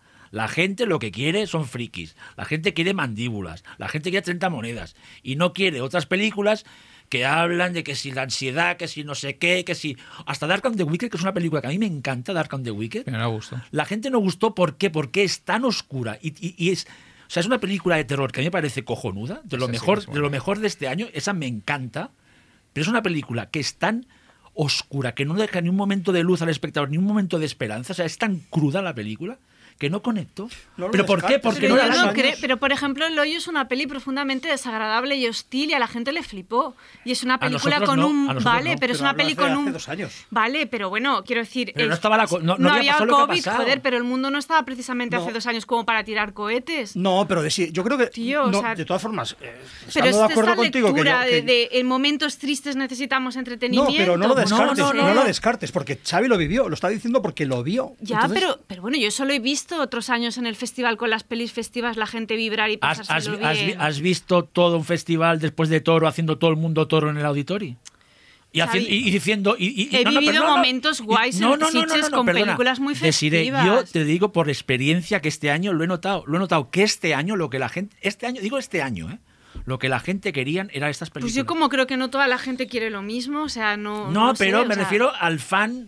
yo creo que el- la tendencia del cine en los próximos años tendría que volver a recuperar las propuestas festivas y recreativas de calidad. me Además refiero, ¿eh? de las películas. Además de que habrán siempre y las de- independientes. No, pero es que, eso ya está pasando. Es decir, eh, a, a ver, afortunadamente hay gente que está haciendo eso. Es decir, y son las películas que además el, lo que dices tú, en, en el fondo, a ver, no seamos tampoco ilusos. Friki se, va- se estrena en cines. Sí, se va a estrenar, es verdad. Dentro de cómo están los cines. Otras no. A eh, eh, por algo será. Bueno, y aparte Eh, de Blumhouse, pero- es una compañía grande, me refiero. Sí, claro, es decir, y- bueno, y también cuidado, que- que- voy a repetir que no nos engañemos con las compañías grandes, ¿eh? que A24 es muy grande, por ejemplo, es decir, bueno, que tiene acuerdos con Focus Features y que Focus Features en tiempos, no hasta hace poco, era Universal Pictures. Bueno, es decir, que bueno, que no que tampoco eh, van de, de pobrecitos. Eh, al revés. Pero que, además es un tema este de la de cuando hablamos antes de, divisiones y tal, es decir, siempre ha habido esa, esa tendencia a considerar el género en diferentes formas y, y- en los años 70, los que somos ya un poco viejos, a ver, la matanza de Texas y el, eh, esta otra, el abominable Doctor Fibes, se estrenaron en Barcelona y en España en cines de arte y ensayo. Sí, sí, y la noche de En los muertos cines de arte por ejemplo. ensayo. Sí, sí, sí, sí. Es decir, y sin embargo, las películas de Bergman se estrenaban en cines doblados. Era curioso, ¿eh? El tema. Es decir, que pero que se consideraban como películas mm, ciertas películas de terror con una cierta calidad Tienes toda la razón. en, en cines de arte y ensayo. La última Sí, casa a la izquierda también fue en cine de arte y Sí, ensayo. se se estrenaban estrenaba en cines, sí, sí, de- sí. en cines de- de los el. Marilán, en Sí, la sí. Matanza de Texas, para que se acuerde, en Barcelona, y en el Arcadia, un cine que- del Circular, el, Doctor Fives. El Doctor Fives, ¿eh? es decir, una película con Vincent Price y con... Pero ¿qué ha pasado para que el cine de arte, mira, de arte y ensayo haya dejado, haya dejado de ser La Matanza, La Última Casa a la Izquierda, La Noche de los Muertos O Liquid Vivientes? Sky, y ¿eh? sean Si ahora, y sean más- ahora películas que están, colin- que están colindantes al género, que es, es, es fantástico, no es terror o no. Que está, no sé si me estoy, también va- vale la pena analizarlo, ¿no? Pues Porque ahora, ahora en el siguiente ¿no? bloque estamos lo así. hablamos. Estás escuchando Marea Nocturna.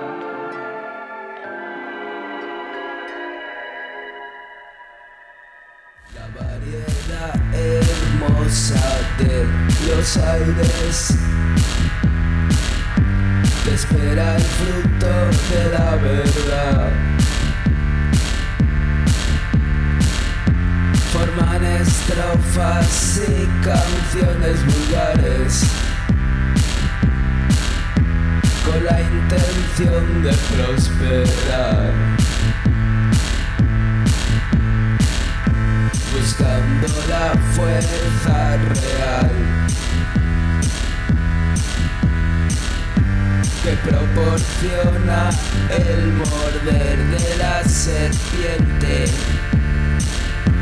Brindan al son de las riberas lejanas. Cuando el templo se anima vienen a cantar. Esto suena brillante, esto sí, suena brillante, esto sí, suena brillante, esto sí, suena brillante, esto sí, suena brillante. Xavi, que te corté. Ay, ¿En qué estaba? No, que por qué. por qué el cine indie no es Eso lo que era. mismo. Porque está muriendo el cine indie, tío. No, pero si, si hay más, po- hay No, más pero propuestas que nunca, ¿no? no hay Porque- tantas. O sea, yo creo que al final lo que está pasando con el terror, en parte es que gran parte está siendo absorbido por la producción en, en plataformas y también por. Y se está creando como un estándar de peli de terror de plataforma bastante obvio. Y son películas que son bastante medianías, intercambiables y que en muchas ocasiones son incluso estéticamente iguales. O sea, se ha creado una cosa y entonces al final las propuestas más interesantes les cuesta a la gente levantarlas. Mm. Está pasando con el terror y está pasando con todos los géneros. O sea, lo que era la franja esta del cine independiente de calidad es muy complicado y realmente hay productoras guays como puede ser A24 aunque tengan un- cubran un cupo más amplio que no solamente se limite al terror, o está Spectrevision o está Blumhouse, que, que ya están haciendo como sus asociaciones y, y- y- y es es esta falsa independencia, pero bueno, es independencia también, y aún mantienen el espíritu y mantienen como las ganas de hacer cosas, pero realmente yo creo que se está estandarizando todo mucho, es que al final estamos hablando de las joyas, nos gusten más o menos, es que- estamos hablando de las pelis im- importantes o que tienen algún signo que las hace distintas, ¿no? Pero hay mucha mierda en plataformas de terror, tío, o sea, mucha. Pero es que la- Sí, la- general, esa, en general. esa homogeneización se va a producir más. ¿eh? Es decir, que según las noticias de las últimas 24 horas, Dune va a ser una pelea de plataformas. ¿eh? Eh, Sí, bueno, sí, la de y, Warner, sí, bueno, sí. bueno, hay que decir que, bueno, que dentro de cuatro días es que todo va a ser. Bueno, Sí, pelea de pero yo me refiero ¿eh? a, a como la masa esta como de, de- de- como el catálogo, ¿no? No, o sea, pero- volquemos otra cosa es una peli como Mank, ¿sabes? O una peli como va a ser Dune Pero- o pelis sí, que sí, se sí. vayan a estrenar ahí No, que en otro momento no hubiera pasado, pero hay mucha producción de Mira, medianías, o sea, eso No, es pero, no, así. no, pero es que ni medianías me refiero. El, el- el insoportables. mercado de, Claro, el mercado de VOD mal. americano de terror es un drama. El, el nivel, me refiero, el nivel de calidad. Claro. es- o sea, cada, Pues cada el mercado es el mismo. es eso, lo que pero viene, el tema son películas que son No metería, no metería películas como Mank o como. No, no, no, no, no, no. o No, pero como quiero decir que- de No, no, estoy pero que son por eso que no son claro. pero Es que a pero van todas a van a ser de- plataformas todas van a ser pero, plataforma. pero aunque lo vayan Wonder a Woman ser, va a ser de plataforma. Pero el sí pero que la concepción de esas pelis no es de hacer catálogo de Pero el plataformas terror de de bajo presupuesto, que cada semana llegan varias películas, eh, a veces sin, sin, sin estar en una cadena, sino igual en Vimeo mismo, o Shudder o compañía, el nivel es, baji- es Claro. bajísimo. Porque Y es hecho- lo mínimo para, Sí, sí. para hacer catálogo y que funcionen mismo, con dos o tres recursos de mismo. género y con un Que te estándar que te estético, puedes pero ya encontrar alguna está. sorpresa de vez en cuando. Mira, De todo hecho, empezó a, estropearse cuando el cine empezaron a llamarle contenido, tío. Claro, Empezaron no, a no, llamarle contenido y se convirtió efectivamente en contenido. pero es decir, aquí- horas, en horas de metraje o Claro, aquí hay, en aquí hay bits. muchas, es que hay muchas, hay muchas Eh, claves. L- La desaparición que hemos hablado antes, pero no hemos andado, de la película esta de serie B o C de estudio de terror o fantástico que nos dio montones de alegrías en los 90 y en los 2000. O sea, lo que hablaba antes de Slither, Jeepers Creepers, las de Neil Marshall, bueno, eh, eh, Deep Reaching, por ejemplo, y ahora, este año hemos tenido Underwater, que es una película de serie C, diría, ¿no? No llega a B. Pero ¿tú con una estrella? ¿no? Bueno. Con una estrella. Con una estrella. pero una película pero- de- pero es una Fox, película ¿eh? que para mí es una película que fue para mí un bálsamo absoluto este año porque recuperaba ese tipo de peli de estudio de serie pero de serie BC, llegó a nada, ¿no? O sea, pero está muy bien. la- o sea, es una película. Bueno, no sé qué pensáis A vosotros. A mí es una película que me interesa mucho y es, pero que ha- eh, o sea, eh, esas películas han desaparecido también. O sea, de- Pero a mí totalmente. también, Xavi, es un... O sea, que una película como Underwater, que, que hace unos años habría sido del montón, a mí realmente me parece de lo más destacable, es un problema. Porque es que a mí me parece... A ver, no, no está entre, en el top 3, pero está entre las pelis destacables. Bueno, pero es-. Entre las pero es que- 10 o 12 mejores. de Y me este parece año. un problema que esté entre las 10 o 12 mejores, porque Underwater no es nada en realidad. No, hay- hay- Hombre, a mí me gusta, Jordi. O sea, yo es que creo que las películas también tienen que tener ese- ese- esa cosa de hacerte pasar un buen rato y ya está. Tampoco claro, hace Underwater, falta- Underwater no, no, tiene, es que Underwater tiene a- una, una mirada detrás de un tío que, que, bueno, a mí, por ejemplo, de Signal me gusta muchísimo. Sí, y que ya había, William demostrado, Eubank. sí, ya había demostrado algo y que es un tío que yo creo que le veremos cosas, es decir, en, en los próximos años. Eh, Si yo me lo pasé bien, Xavi. Sí, por eso. Sí, pero una es una buena película que con elementos totalmente trillados y, y exploit eh, hace una película con cierta personalidad. Pero Sí, ¿tú te imaginas que pudiéramos tener 10 pelis de estas al año? Seríamos más felices. ¿Estás de acuerdo? De este nivel, de este nivel artesano, una buena idea, no inventan nada, es una hora y media de evasión, pero ostras, tú, eh, ¿no? Ganaríamos... Ya, pero no deja de ser. O sea, quiero decir, Pero por es- ejemplo, pero tú el otro día. es Claro, tú me defendías voces el otro día, por ejemplo, en Sí. plan, da el pego, pero es, es explotación también. Sí, ¿no? pero es una buena película para pasar un Eh, buen pero entonces te conformas, o sea, ¿en qué No me quedamos? conformo, pero es que a veces necesito esa película un viernes por la noche. Ya, Desi, pero, ¿eh? Pero que tendrían que convivir las dos cosas. O sea, Eso, voces sí, entraría dentro del pero- contenido pero- este que yo digo que va a plataformas directamente, hecho es- con pero más o menos pero, oficio. pero bien hecho, me refiero. Voces o Underwater, Bueno, aunque son dos películas totalmente diferentes. Me refiero, pero son películas que les veo esa serie media BC. Me parecen unas pelis que molaría que hubieran más porque son películas que al menos yo las disfruto mucho. Son películas bien hechas, una buena premisa, bien rodadas, con una idea ahí detrás, ¿no? Como no, no son. eh, material de usar usar y tirar son películas que quizás pueda haber otra vez pero no es material de este de, que, de para tirar directamente que realmente derribo ¿no? Bueno, pero eso, dice. es, eso es la, la teoría de toda la, el- el- la producción B eh, de todos los grandes estudios durante desde los años dorados de Hollywood. Es decir, tenían una producción B que, que eran, eh, sobre todo mucho en géneros, en western, en cine negro, eh, que, era- que funcionaban de maravilla y que ahora muchas de ellas están consideradas ahora obras maestras, es decir, de los años 40 y 50, sobre todo en el campo del western y del negro. Bueno, y pero que esas eran- relecturas era- también molan, forman parte de la Sí, historia. o sea, pero de- que, eso ha existido hasta hace muy poco. Es decir, y- yo recuerdo en los 70 también, pues que Fox, además es- Fox es uno de los estudios que tenía mucho esto. Te hacía películas de, de línea B, que no eran de las grandes de Fox. Eh, yo ayer o antes de ayer vi Satan Mon Amour.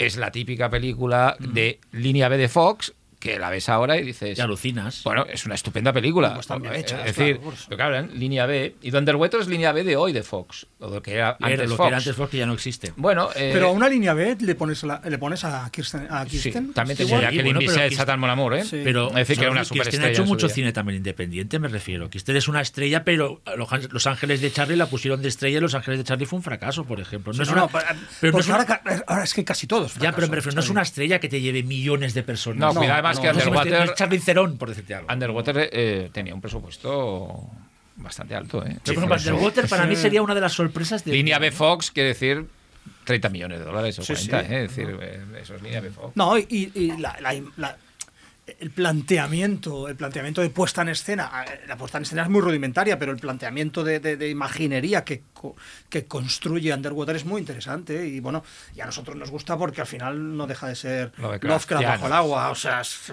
bueno, pero, pero es una película que no creo que esté llamada a ser una de las pelis que esté luego entre las Sí, listas pero, de lo mejor pero, del pero lo siglo. decía que tampoco lo busca. ¿no? O sea, es como que tendría que haber más. El tema es que no hay tanta variedad como. O sea, yo creo que nos da una ilusión de variedad las plataformas y no la hay. Bueno, No sé si me- o sea- hay compañías que ya de- de- de- en los mercados ya se dedican a hacer este tipo de película mala, mala, es decir, que mala ni las vemos nosotros, para que la- venderlas a peso a com- a- y que si tú ves Netflix están ahí, es decir, Apocalipsis Vudús, no sé qué, cosas de estas que son Sí, sí, eh, sí, sí, demenciales. Y ni las vemos, ni nos llegan, ni a festivales, porque es que ya son hechas para venderlas directamente a plataformas para fondo de catálogo. Es, es así como antes eran para fondo de videoclub. Es Pero que bueno, no olvidemos que estamos en, un, de estamos en un mundo y nosotros que hacemos un programa dedicado a- al terror, en parte estamos en un mundo que, que hace mm, 10 años o menos celebraba una cosa como Sarnado. Es decir, que tampoco nos creamos que los fans del terror somos eh, unos exquisitos. Es decir, es que entre Sarnado y Relic, hasta yo me quedo con Relic, ¿eh? lo tengo que decir. Bueno, sí, Sar- bueno. Yo también. No sé, yo creo que lo que ha sido todo es un bajón, porque llevamos unos, buen, unos años con pelis muy buenas de terror, tío. O sea, yo creo que ya hemos tenido una década muy buena, o sea, y, y insisto, o sea, ha, aparecido pelis, ha habido películas buenísimas y abarca desde The Conjuring hasta eh, La cura del bienestar, que antes citaba Jordi, hasta las películas de, de Ari Aster, eh, hasta Babadook, o sea, es decir, y hemos, estado, hemos tenido una racha muy buena. O Aparece, Zombie. aparece Rob Pero hay que- Zombie, pero- pero Rob Zombie, ¿cuál entra en esta última década? Los Salem. Los Los la, mejor. No, pero de todas maneras, esa década, ya, o sea, esas Pero, por ejemplo, ¿qué ha pasado superado. con directores que apuntaban a cosas muy guays? Eso también es una tragedia, ¿no? Que directores que realmente no, no tienen filmografías tan extensas. Rob Zombie tiene, vale, tiene muchas pelis, pero es un tío joven, es decir, no hablamos de un señor de 70 años. O sea, ¿qué ha pasado con Rob Zombie? Aunque te guste la última, o sea, no está a la altura de sus mejores pelis. O qué ha pasado con un tío del indie como Ty West, que para mí era buenísimo y de golpe, pues también es como, bueno. sus que- películas no ser- duro y... ya, se- pero, pero, es el tipo de cine que echa de menos Sí, Xavi, no, ¿Qué ha son- pasado no, ahí? Son cosas que pasan. Hay directores que parece que van, ¿no? Que van en- encaminados, ¿no? Y, que y a, a ser grandes figuras y no lo son. Y a veces somos nosotros que ponemos demasiadas expectativas o esperanzas Bueno, en porque ellos. las pelis están bien y cuando... Pero Sí, pero tampoco es una tragedia que, No, se, es que se refugie, No, por ejemplo, entre comillas, oye, en la ahora- tele, ahora tengo- West. ahora tengo Esa- dudas. No, No, y- no, y pero quiero y decir que tampoco apare... O sea, gente que parecía que iba a hacer aportaciones interesantes en el género han dejado... Ben Ben Whitley ha, ha sido... Bueno, Ben Vamos, Whitley ha caído en hace- picado. eh, pero que le preguntas No, me lo he confundido con el con Neil Marshall. Ahora estaba pensando No. en Neil Marshall, que también otro tío que hace de Y dices, wow, todo lo que tiene que ofrecer este tío. Hace Centurión y vale, muy bien, pero de golpe empieza... Las últimas, por Ah, Dios, Doom- o sea... Está muy bien. mí- La última Pero- es... Vale, pero ¿cuántos años tiene Doomsday? O sea, quiero decir... Pero sí, el, sí, sí, sí, su Hellboy es fantástica. Su para mí es Hellboy de es mis estupenda. favoritas de este año también. Para Pero mí, bueno, para mí, ¿eh? Para mí. el- La a mí versión también. sin cortar. A mí me encanta. A mí me gusta mucho. Pero el pero no, no, es que es que es que está bien, esa pero han cogido manía, pero bueno, es el- Pero Hellboy está bien de Neil Marshall. Otra de esas películas de Pero mira, el- un ejemplo de película de serie media que la pobre la, la recortan por, por el sé, tema de que es de- yo, ah, Pero vamos a ver, que ve- ni 15 minutos, o sea, me Ah, pues a mí me gustó mucho eh, Hellboy. Y después otra película que no sé si se ha estrenado, si es de este año, de la serie media, que es la, la de Alexander Ayala, la de Kroll, que es fantástica. Sí, esto está, Está bien. Que es una película de- totalmente de, esa, de esa película de estudio de que ya no quedan, que realmente yo creo que es una Esta es película. del verano pasado. es verano pasado. Es verano- estoy fatal. es año Bueno, ya, como ya, puede ya. ser la de la Serra ¿no? del tiburón, la de Infierno del agua y pues, sí, sí. que están, son ejercicios de estilo muy muy considerables. Pero el a ver, el, el tema de Ben Wheatley, que también es otro que, que lleva el camino pero es que a lo mejor Ben Wheatley está muy contento. Es que le habrán pagado una Eso, barbaridad por hacer Rebeca, por sí, hacer sí. el- la patochada Sí, de Rebeca. Me parece una que no, patochada impresionante, es decir, una de las peores películas del año posiblemente. el- el Tomb Raider pero nuevo, ¿no? el- Tomb el- Raider, sí. y por hacer ahora Megalodón Dos, Megalodon 2 Dos. también. Es decir, pero es que a lo mejor eh, es que, a ver, le hemos preguntado en Whitley si él No, va para estamos- abajo. eh, mejor él No, dice, pero simplemente "Jolín, estamos la casa que echando me voy de a menos lo que comprar", ¿no? podría hacer. Pero, ¿no? decir- pero no crees que a veces somos nosotros que, pone- que, que tenemos demasiadas ilusiones. No sé si me explico. O sea, cuando nos, em- cuando nos emocionamos tanto con Alexander allá, Y, y nos, que- nos emocionamos Pero con- nos emocionamos porque sus primeras Sí, pelis son realmente o con el buenas. Pasa el el- pobre Ben sí, sí. Wheatley debe de estar harto de que películas muy buenas de él, como High Rise Vale, o como sí. Free Fire, no han dado un Vale, puñetazo. Es que no yo, yo a- que- ahí le doy la razón Pero- mucho a Desire cuando dice que es muy difícil, en realidad es muy difícil levantar proyectos y tal, que muchas veces lo dice.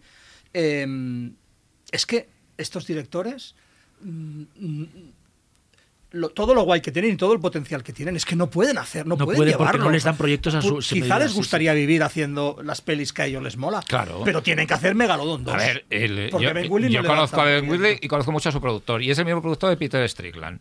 Peter Strickland es un tipo que no va a dejar de hacer lo que hace nunca, porque es un loco de, de eso. Es decir, de, de Y hacer debe tener posibilidades de vivir. Y Babel lo hace. Pero Ben estaba hasta las narices de que sus proyectos no salgan. Claro, que al final dice, voy a hacer la, Ya, la- Pero es la- por el para cine mí, actual. La pero broma mí de Rebeca y voy es a hacer la- la vale, broma de pero para mí es profundamente frustrante ver que mucho talento, o sea, que, que, que- que por mucho que aparezcan cosas interesantes en plataformas, ya hablo ya de cosas producidas directamente por plataformas o casi producidas por plataformas, ya con acuerdos de distribución previos y movidas así, que dices, hostia, de verdad, no puede ser que se haga todo el rato lo mismo, que se produzca el mismo razón. tipo de peli, o sea, es imposible, Pues no es asumible. Pero- pero- que incluso hablando con talento de aquí te diga, no, es que yo ya me he pasado a hacer no sé qué, porque si no, no podría llegar a fin de mes. Y es, vale, el problema no está en esta gente que se pasa a hacer eso porque no puede llegar a fin de mes. El problema es que desde las plataformas, y hablo de plataformas, y seguro que, No, no, sí. vale, No, hay muchos modelos general, de plataformas, sí, sí, hablo en sí, sí, sí. general, no apoyen otro tipo de proyecto y no hagan una apuesta por otro tipo de el- pelis. Es muy Las frustrante. plataformas, es las- momento y estoy hablando de las grandes, es decir, estoy hablando de Netflix, estoy hablando, la- sobre De todo Amazon, Netflix, en este Amazon momento, las plataformas eh, eh, son primeramente clasistas, solo dejan libertad a los grandes, o sea, a David Fincher para Bueno, hacer te hacen Mank, como el a regalito de Navidad, ¿no? hacer, Pues sí. Mank y el y irlandés. les no dejan hacer lo que quieren. ¿eh? Y después, y dentro de unos años, ficharán a Tarantino o ficharán a Sí. sabe Dios quién. Thomas- Paul Thomas Anderson. O o Thomas Anderson. Bueno, me lo- me lo Lynch, veo. ¿no? o Salió la Lynch, noticia. sí. Fichado, sí, sí, sí, Pero luego los demás tienen un modelo de Claro. una, una plantilla y de ahí no te Y salvas. eso es un bajón. Es un bajón. Claro. Es, un, bajón. Sí, Es una plantilla que ellos, por los algoritmos estos ridículos que dicen, les funciona. Entonces, cuando cambian los algoritmos, harán otros algoritmos. Eh, pero el, el- y, y tiene esa plantilla que antes lo, también lo tenían los estudios, no nos engañemos, los estudios tradicionales también la tienen, pero en las plataformas es radical y sobre todo para cierto tipo de películas y sobre todo para el terror. Es que las decir, películas- El terror tiene sí, no, no, una muy- plantilla. Totalmente. Y, y- y Y es vamos que a ver películas que son. Y aparte, películas que ya me preocupa que empiezan además con los mismos planos. Que ya, es- ya coche hablamos un día tú y yo, ya yo incluso el- el algún productor drone, que, nosotros somos de- muy amigos de sí, ya se lo he dicho incluso. ¿eh? Es decir, Todd, eh, me hablo de... eh, ¿Pueden empezar las películas de otra manera? Las no sea con un coche, ¿no? eh, una panorámica de un coche que viene por una carretera rodada con un dron. mm, ya está bien. Yo sé que cuando, decir, cuando, no, es cuando, que- estás al lo- cuando estás al loro de lo que cuentan los cineastas, los verdaderos independientes americanos de terror y fantástico, que tienen a veces que hasta que arruinarse o para hacer sus películas, te das cuenta de que ellos explican eso, lo que explicaba antes, de que cuando van a un productor o a una plataforma no pueden hacer la peli que ellos quieren. Y tienes que tragar y están las dos opciones, el decir voy a ser un, un currante, un artesano, que es lo que ahora Weldy ha dicho, mira, voy a cobrar unos sueldazos de la hostia, voy a hacer pelis que no me llenan, pero llegaré a final de mes mucho mejor. Y está la opción de ir, eh, por ejemplo, un Fran Darabont, que hace años que no hace nada, porque estoy convencido de que nadie le dice, le da libertad total. No, es que no los para- quieren. No. O sea, es No, que yo, sí, sí, hablando con colegas sí, que se dedican a producir en Estados Unidos, en productoras que hacen indie americano, de terror, y tienen proyectos de directores que flipas, o sea, pero de directores Top, top de masters, los top, sí. y no las quieren. O sea, no quieren esas pero, pelis. pero cuando ves, cuando tú te ves, cuando tú te ves que un tío como Darabont o un Joe Dante que aún están en plenitud física y mental están eh, olvidados o que, y que tienen que hacer o sea, no sé qué tienen, o sea, Nightmare Cinema, que es lo último que ha hecho Joe Dante, que es la- lo del Mike Garris, están de colegas, o sea, que Joe Dante no, no tenga una La anterior también, en la de la ex, también la, la- de enterrar pero no la- estaba mal, ¿eh? Burin the Ex. A Bueno, mí- a mí eh, no, era una sombra de, no, Jan- no, de Dante. no, no, a mí me parece una película que no está nada mal, ¿eh? eh Joe Dante, eh, Fran Darabont, más, ahora nos podrían venir muchos Bueno, más. muchos. ¿Qué está pasando? ¿Qué pasa con esta gente que aún podría hacer películas relativamente baratas? Que no les, no les llegan proyectos, o lo que dices tú, o están en... en- en- están presentando proyectos independientes que ni Que no así las se quieren, pero ¿no? es que es muy Total. triste el, el- el estado donde estamos llegando de la, de la de Igual la hay una plataforma que aquí no tenemos y que para mí sí que tiene sentido que es Shader, que supongo que mucha mierda también va a parar allí, pero es verdad que ahora han empezado a coproducir con Shader también. Spectrevisión está coproduciendo Sí, y ahí, con tiene, Shudder. ahí hay gente que posiblemente alguno de estos sí que les dé chance. Es decir, Claro. porque ahí tienen un- es una plataforma con un nicho muy, muy, muy heterogéneo y, Y con gente que que, quiere ver una enteran, película sí. posiblemente de Joe Bueno, de, decir, de Shader ha salido para mí una de mis películas favoritas de este año, que es Host, que para mí es favoritísima. encanta Que ha salido de Shader, pero Shader en general, todo el producto este También propio es barato, ¿eh? es, Es es barato bastante. y- o sea, y de matar- de hecho, eh, Pero si empiezan a coproducir, como por Hasta- ejemplo, esta sí. manía 24 a veces que se tiene, pues yo pienso, vale, pues te pueden gustar más o menos sus pelis, pero al menos cumplen esa función de mantener cierto estatus este cine que está desapareciendo. Sí, como unos estándares de producción buenos, Pues de- ahí sí, sí. sale Eggers, ¿no? O aparecen pelis que, que, que, insisto, o sea, pueden haber dividido como las de Ari Aster o como puede ser San Mott, una peli que sí. nos ha enfrentado, ¿no? En gustos, pues, pero, pero son, es ese modelo de peli, ¿no? Totalmente como con una hombre. historia, Hombre, sí. una idea, una ver, eh, intención, una voz. A ¿no? mí, visual. a mí, a ver, a mí Eggers, no, eh, por mucho le ponga algún pero a- al faro, vamos, es, es- es jugar otra liga. Es decir, eh, vamos a ver. Y a, decir, 20 y a A24 en general. Claro, Cumple ese papel 24 en, que en dice- general, que no, dice y, Desiree. y- y te diré más, es decir, con mucho que la que a veces me meta con él, eh, Hereditary, es decir, es, que no, no voy a comparar Eh, Hereditary de- con de- His House, es decir, Desiree, ni de la lo voy a hacer sí, ni sí, lo de la misma forma que a veces no, no podemos estar de acuerdo los cuatro en este, en este, en lo de- en este terror sin terror o este terror más de autor, tampoco entiendo para nada esta animadversión hacia A24 de todas las películas. O sea, Pero que no, porque no, yo no creo que es decides porque son que hay unos muy- haters ahí que parece que solo por tener Y son A24 gente que te produce no Swiss Army. Man, que es una Claro, película lo que... te digo, en A24 bueno, están saliendo cosas muy chulas y han salido, o sea, no me parece bien tampoco este como hay como Bueno, un- y que se están atreviendo a producir cosas raras, Yo tío. voy o más sea, allá, yo- yo- Swiss Army yo- yo- es una peli muy extraña. Yo voy como Desi, es Swiss decir, Army Man es una no película, solo las estupenda películas película. que hayan producido, Sino el modelo de producción. su propia Sí, sí, sí, existencia sí, es para celebrar, o sea, está claro.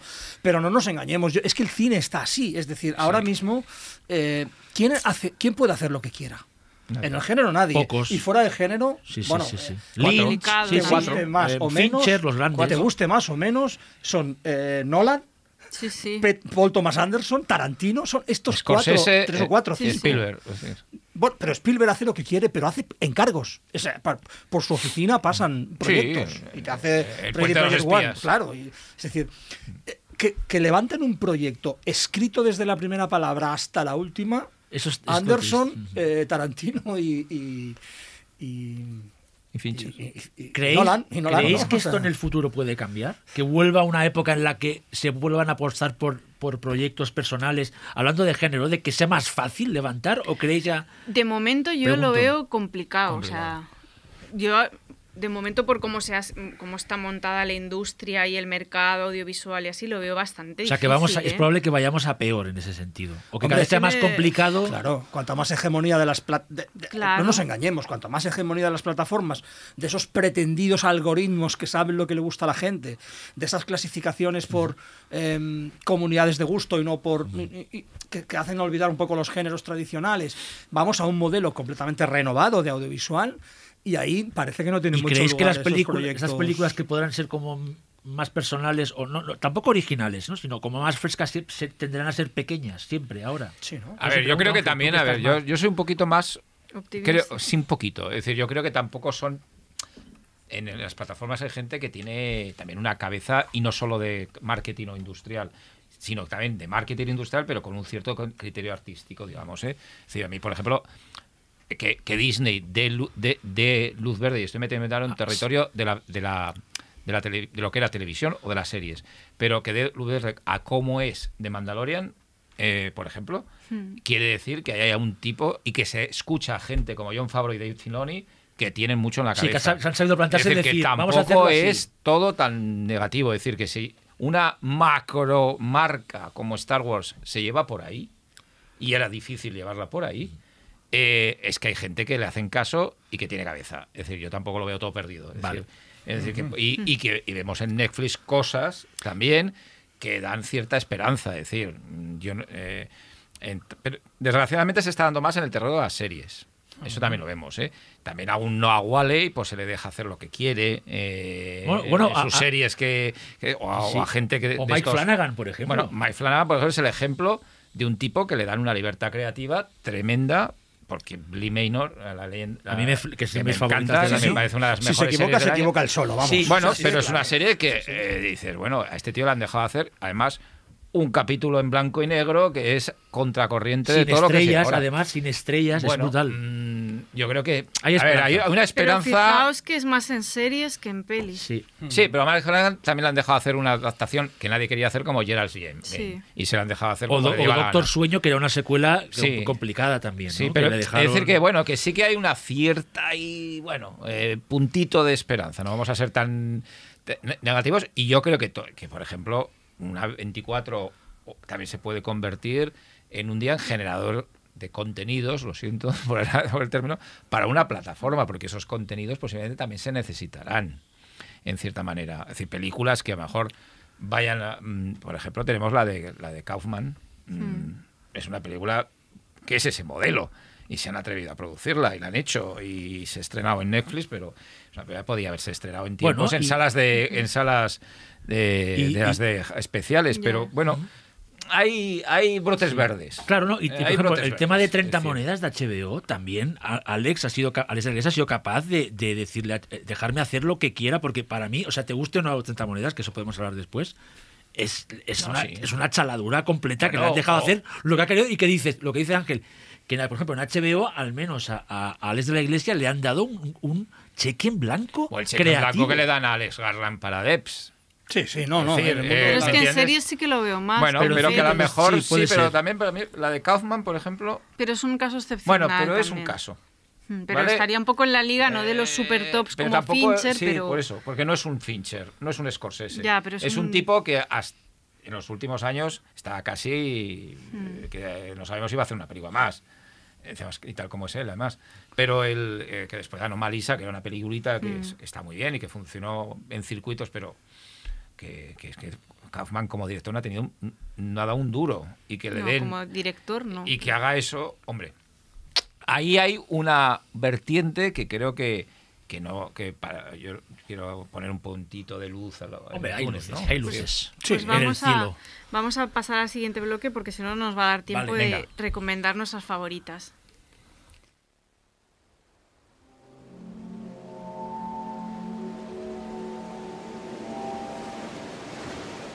Sube la marea nocturna en Radio Primavera Sound.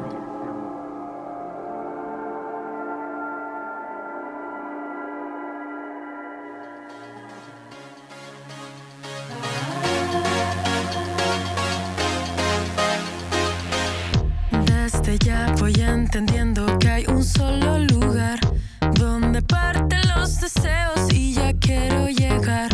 Y también sé que ya puedo acercarte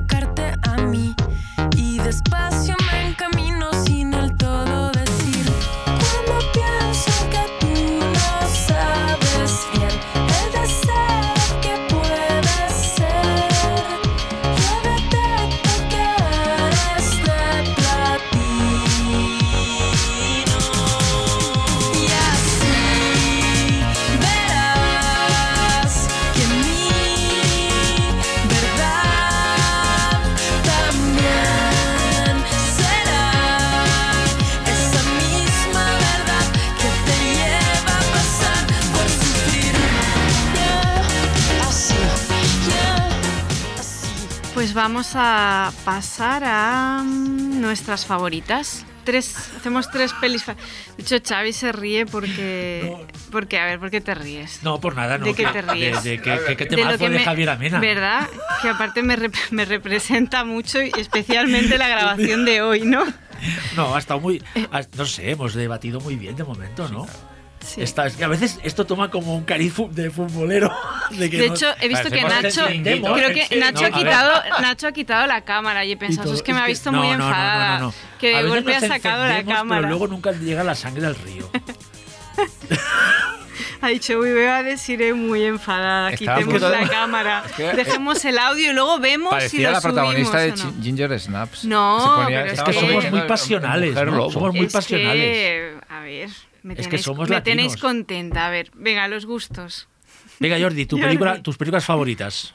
Bueno, Mis películas favoritas del año. Bueno, no, no, no- no son especialmente mis películas favoritas, son tres películas que me han entusiasmado por distintos motivos y que no sé si os gustan o no, no- ni me aventuro a decirlo. ¿eh? La primera es eh, Wendy, de, de Ben Seitlin, me parece una, un peliculón, la película que más me gustó en el Festival de Sitges y, y creo que es una de las pelis del año sin duda. Mm, Una película de fantasía, no es, no- es de terror, es decir, los que no la hayan visto, eh, que sepan que es una película de fantasía, es de hecho una relectura eh, obvia de Peter Pan a través del personaje de Wendy ¿eh? y que me parece una, una gozada visual, conceptual, súper emocionante y una película que, bueno, que merece la pena, bueno, que la volvería a ver una y otra vez. No- esto sí que no tengo, no tengo problema.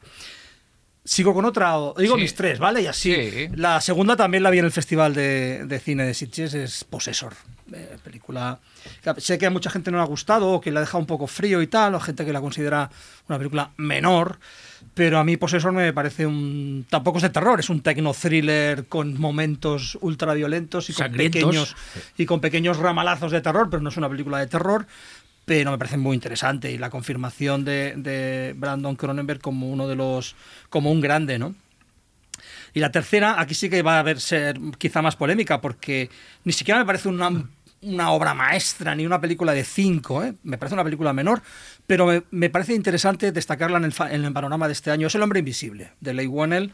¿Por qué? Porque es eh, de un cineasta que tiene algo, un poquito, algo que decir, eh, no siempre acierta, pero cuando acierta lo hace bien, y es un mito clásico del fantástico releído o hecho... Yo también o- la tenía apuntada como o una de las reescrito de una forma año.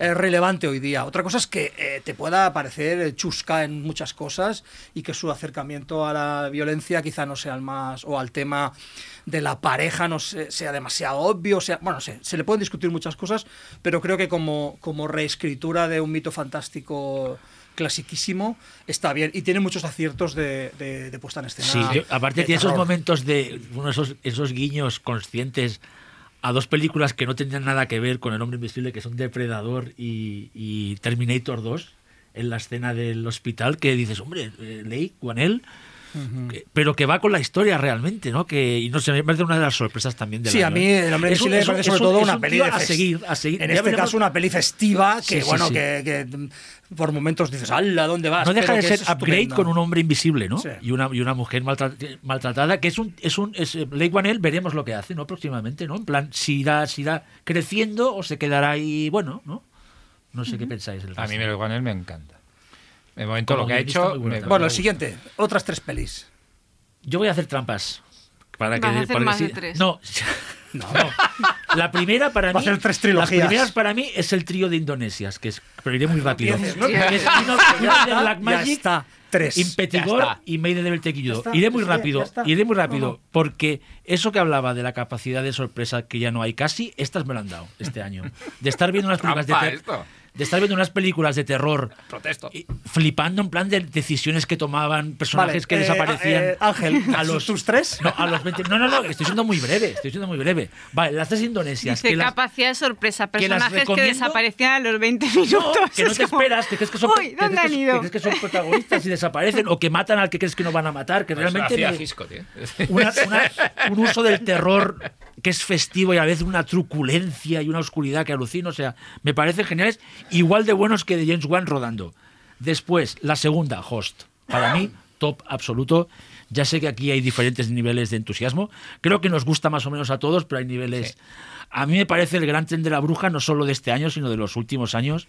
Y es una película que me encanta cómo relee las historias de, de clásicas de fantasmas inglesas, lo bien que está puesto en los sustos, el gimmick de que dure lo que dure una llamada de Zoom, lo bien que están los actores. Me ha parecido un, una bocanada de aire fresco. Estas, estas, estas opini- estas expresiones que le gustan tanto a Desiree de crítico rancio, que realmente lo es. Y no sé, y tengo muchas ganas de ver lo que hará Rob Savage en el futuro. Y luego voy a recomendar con- una Que la ha pillado Shader, ¿no? Para hacer. No, no, no, no, pelis, Universal, Universal. ah, Le van a pensaba hacer que dos era- o tres pelis nuevas va a hacer. Ah, Y luego voy a recomendar una cosa muy pequeña que lógicamente no va, no va, no, no sé si va a trascender o no, pero yo he flipado con Historia del Oculto, la película esta argentina, que la descubrí gracias, gracias a Siches. Eh, he podido hasta hablar con el director, que lo entrevistaré para el próximo número del Buque Maldito. He metido aquí una falca. Una entrevista muy interesante y que también ha pasado Molins y que me parece una, una película. Esas, eh, recupera esa manera de esas películas hechas entre amigos, con cuatro duros, que está llena el cine de género de la, la historia, que tiene algo mágico, al menos para mí, y que, no sé, me, me, me, me, me- me fascinó, me encantó, me encandiló. Y aparte, con guiño a Mariana Enríquez. No te Desiree- quejarás de variedad, ¿eh? No, de no, Siré, total. de, de Wendy hasta Ha historia de lo con- oculto. Exacto, sí, habéis hecho aquí una, pa- Pues una ya estoy. Que un poco just- eh, eh, resume muy bien esto del inicio, ¿no? Del año más heterogéneo. Genio más- raro, ¿no? más Raro. raro. Yo Va, Ángel, y luego ya pones yo orden creo- tú aquí un poco Sí, de bueno, yo creo yo que tienes que darle. Sentido común. De no. historia del oculto creo que, que le da gracias a Diego López. Porque si, si es por mí, a lo mejor no estaba en el Vale, no. Pero bueno, bueno, no. Que me gusta, pero. Te no hace tanto. gracia, pero no, te tanto. emociona. A mí mucho. tampoco me entusiasma Eh, pero bueno, que, que sé que le ha gustado a todo el mundo. Es decir, que es decir, una película que ha tenido mucha reproducción. Me alegro de que la hubiésemos programado. Y, y bueno, yo las mis, mis tres van a ser. Voy a repetir una de Jordi. No dos, que porque casi repito dos, pero una sí. Que va a ser Wendy. Al final, estaba entre Poseso y Wendy. Voy a optar por Wendy porque a mí me dijo muchas cosas esa película. Me parece una película que que no lloré como tú, tan, eh, pero casi, alguna lagrimita me daba. Sí, sí, puedes decirlo que lloré, y, lloré, lloré. y me parece, me llegó mucho, como me llegó mucho Bestia del Sur Salvaje, es decir, algo en este tipo que me, que me llega bastante dentro. Y el- luego elegiría Freaky, una película que del Christopher Landon, También, de aparte de ser del hijo de, de Charles Ingalls de la, Casa de la Pradera, que eso, esa me llega, Charles Landon ya me gustó mucho Feliz Día de tu muerte, pero me parece que esta película está mucho más Ha elaborada. subido un peldaño, sí. Eh, tiene algunos de los momentos más políticamente incorrectos del año. Tiene violencia, tiene gore, tiene humor. Vincent Bauer está co- como Dios en la película. Eh, bueno, me parece una película sí festiva, pero además tiene una lectura No, no, todo el- sobre el género, sobre el género, sí, sí, el- y- eh, sí, de, la identidad de género y todo, muy, es- muy, es muy- fascinante, muy sí, valiente sí. y muy, muy, muy competente y mucho menos seria mejor que otras, pero mucho más efectiva. Y luego la primera voy a ser eh, pues, pues todo lo, eh, lo, lo- lo obvio que es. Yo Bueno, obvio no, porque como no le gusta a nadie ya, pues no voy a ser obvio, pero para a mí la película del año en general, no solo fantástica, es Tenet, eh, de Christopher Nolan. Me parece que es un milagro que una película como esa exista en, y producida por Warner Bros. con 170 millones de dólares de presupuesto hoy en día. Me parece un- también un milagro que le dejen hacer eso a un director y que lo haga como lo hace. Me parece una película que me lleva a sitios que quiero estar y que no me esperaba estar. Es decir, me parece una... No, no es obvio, Ángel, es honesto. O sea, Es que, siga- honesto. que sí, a pesar de No, pero hay gente que dirá que es obvio, es de bueno, la de Nolan, porque No, ya me, dicen. El, el- el- el- el representante de Nolan en España, ¿no? Como me dijeron uno por Twitter.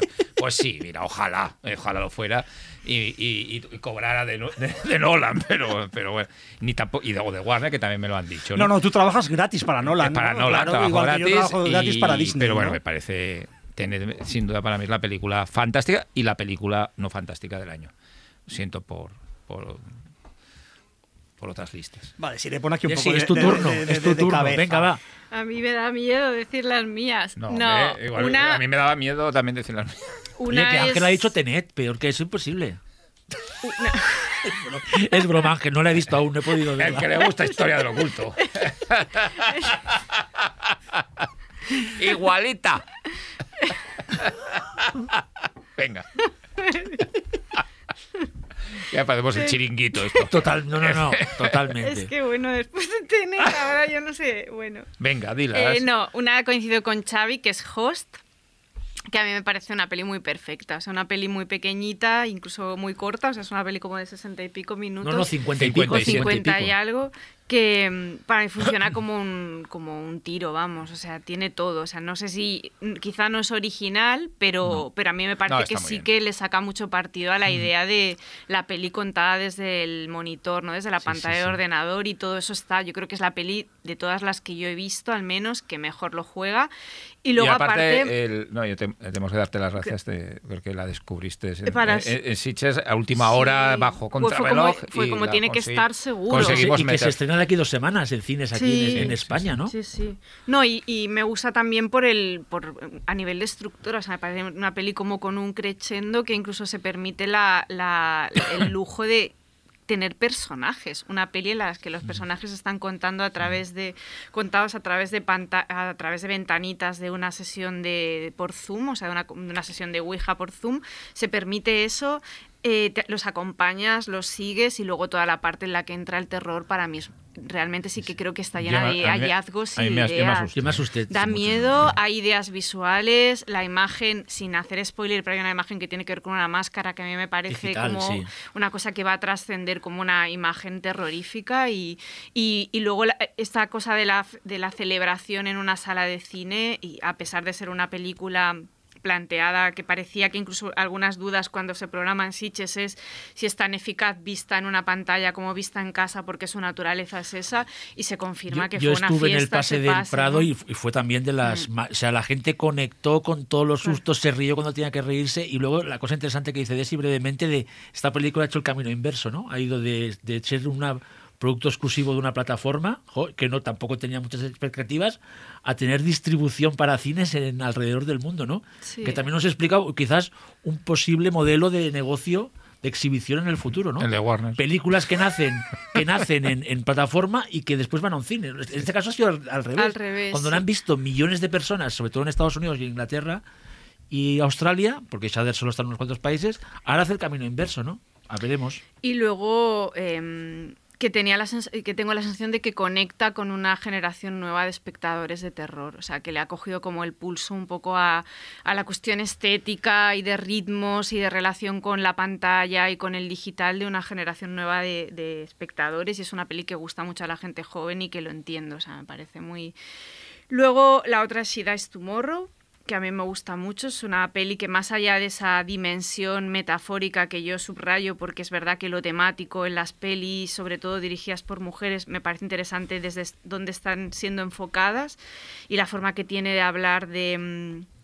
de la vulnerabilidad, que para mí es como el gran temazo de los últimos años y que muchas mujeres están contando en sus películas, me interesa, pero más allá de eso, que es una cosa ya mía personal que me gusta ese acercamiento, me parece que es una peli que convierte realmente en dos ingredientes que a mí en la vida todo el rato van cruzados, que son el terror más absoluto, eh, aunque no sea una peli de terror, sea una película con una premisa fantástica, para mí sí que explica muy bien eh, a través de lo cinematográfico el miedo que te, que te, que te sobreviene en, en estados de ansiedad, cuando estás ansioso, cuando estás hipocondríaco, y creo que lo convierte muy bien a un lenguaje audiovisual.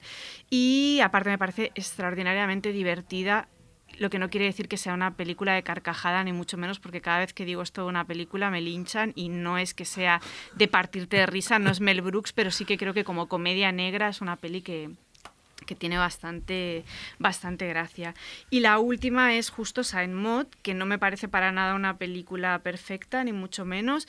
Y de hecho, quizá de todas las pelis que planteo, para mí es la que igual está un poco más alejado del terror, si lo entendemos como el terror que describía eh, Jordi al principio, pero a mí me parece que más allá de todo lo que tenga que ver con terror religioso o no, más allá de si la película eh, es original o no, más allá de todo esto, me parece que explica de una forma para mí realmente terrorífica el castigo a través del cuerpo, es decir, la historia de una mujer que, que asume toda su culpa sometiéndose a un castigo físico autoimpuesto, eh, me parece que está muy bien contada. Y incluso la parte más de, de imaginario macabro, como, como comentaba Jordi al principio, a mí sí que me gusta. O sea, que sé que mucha gente que cuestiona o que lo siente prefabricado, que le parece incluso feo, ¿no?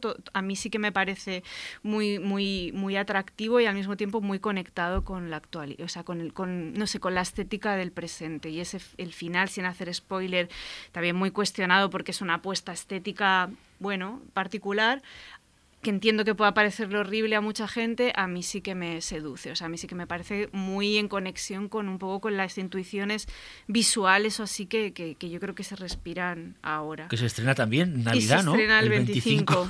que es un poco Pero sobre todo me mola extraña. eso, como la, la parte del terror a través de, del no saber controlar tu propio cuerpo o al contrario, tener un control tan brutal de tu cuerpo que, que filtras en él la culpa, eh, mm, la necesidad como de, de castigarte para, para redimirte, ¿no? Y creo que todo eso está, está muy bien contado. Y me de- queda fuera otra peli que me gusta mucho, ya sé que son tres, No, pero puedes hacer lo que yo me lo he saltado. pero que como Xavi ha hecho las tres Indonesias. indonesias, que para mí The Bast of Night es una peli que no sé si trascenderá o no, no, no, no así como como cuando vi Hereditary, por, por hablar de una peli que a mí me, me parece extraordinaria, sí que pensé que pasarían los años y sería una película recordada.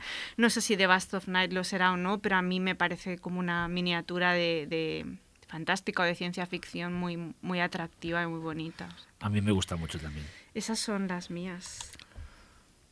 Y bueno, ¿qué? ¿Seguimos con series o no? ¿Aún Venga. tenemos tiempo o no con sí, series? tenemos creo que eh, 10 minutos, Venga, ¿verdad, pues no, pues Sí, tenemos de sobras. Minutillos. Venga, Jordi. Yo también sí, empiezo otra Vamos a hora. seguir el mismo orden, ¿no? Bueno, yo, yo cito dos. Sí, Eh, vamos a citar dos nomás. Eh, una es Devs, Deus Devs, la serie de Alex Garland. Parece una bomba atómica cerebral. Eh, a mí me dejó completamente fascinado. ¿eh? Y poca cosa más puedo decir, es un, acercamiento también. eh, una película con, de ciencia ficción, con toques de techno-thriller, eh, muy conectado con temas eh, de la actualidad, como bueno, la, la computación cuántica, eh, bueno, y ese tipo de, de cosas, y las conecta, las lleva a un nivel muy, muy interesante. Me gusta todo, me gusta todo en Devs, y sobre todo es que me parece la confirmación mm, del genio absoluto que para mí es Alex Garland. Y la otra hemos hablado mucho de ella, hablamos en enero, porque es una serie de enero, ¿eh? es una serie de enero de 2020, ya hablamos mucho de ella, es el Drácula de Gatis y, y Stephen Moffat, que me, parece, me sigue pareciendo de lo mejor. Y que le dedicamos yo- un excelente sí, episodio de María Nocturna que la gente puede escuchar en nuestro iBox y Spotify. Por eso lo digo, ya y hablamos, Apple y Radio Primavera Sound. ya hablamos mucho de ella y por eso la, la- la- no digo nada más de ella. ya- Qué manera ya- más grande de empezar el año fue esa con el Drácula que a mí me, a mí me flipa, ¿eh? Sí, sí. Y como es una película, es una serie que se estrenó en, en enero, pero que es de 2020, o sea, su copyright es de 2020, pues ah, ahí está, está en lo mejor del año para mí. Pues mira, yo eh, eh, siempre aquí ha salido el tema de que Mike Flanagan no acababa de, atraparme, pues este año con Bly Manor me ha atrapado absolutamente. O sea, es la primera propuesta suya, porque es creada por él, aunque ya- él no haya dirigido los episodios, eh, que me ha atrapado 100%. Me parece un cuento clásico de fantasmas, en este, en este caso muy inglés, porque está, está ambientado ahí en Inglaterra que eh, yo decía, eh, siendo un poco así como listillo, que era un poco como una historia de fantasmas rodada con la belleza esta que tienen los melodramas de Terence Davis. ¿Sabes? Una, me pareció como una mezcla de estas increíble entre cuento de fantasmas y historia romántica que a la vez también es muy del género clásico, de cierto género clásico de fantasmas. Me parece de una belleza increíble toda la representación de lo, de lo, de lo fantástico, terror, eso, ese lago donde aparecen eh, con la bruma, no sé, los personajes me calaron perfectamente. Luego tiene episodios eh, antológicos como es el de la doble personalidad de Henry Thomas, que es brutal, y el de blanco y negro, que es una historia casi en sí, dentro de, de otra, de otra historia que es, es magistral.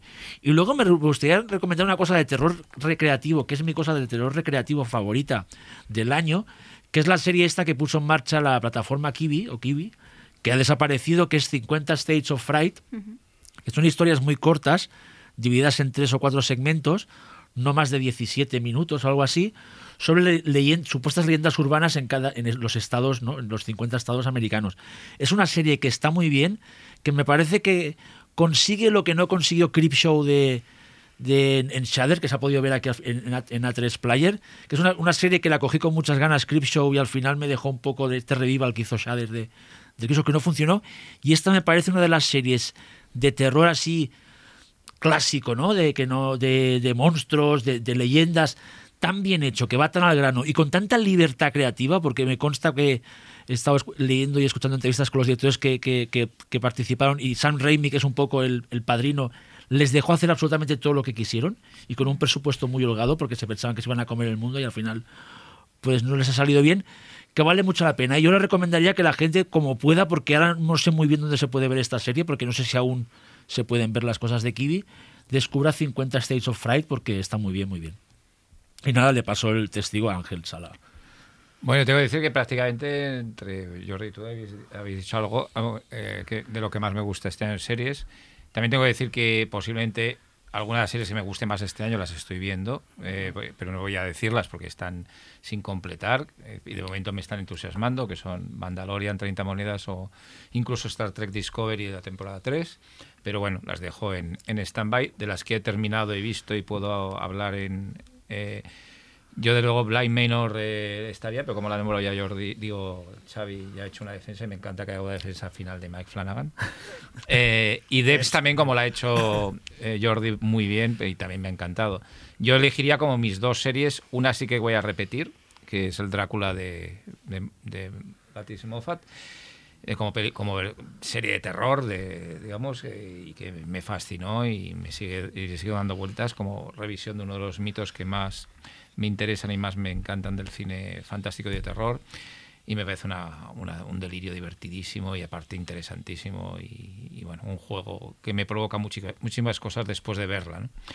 Y luego la, me encanta Rise by Wolves, una serie Fan- sí, sí, eh, también, que, fantástica, me digamos, apadrinada por Ridley Scott, eh, que incluso dirigió los dos primeros Sí, sí. capítulos y que me parece una mezcla fascinante de todo lo que me gusta en la ciencia ficción, prácticamente. Es decir, estética, metal, Heartland, re- revisión a- al mundo propio de, también de Ridley Scott, me recordaba mucho a, lo mejor de Prometheus, Incluso a lo mejor de Covenant, de Covenant, eh, con una historia que me recuerda pues muchos elementos desde mitológicos a eh, referencias pues desde Rómulo y Remo hasta, hasta historias del, de, eh, de, de la, de la mitología griega, el paraíso perdido de Milton, bueno, un montón Sí, sí, de cosas hechas perfectamente dura, bestia y con una Amanda Collins, la, la protagonista, como la cyborg nigromante.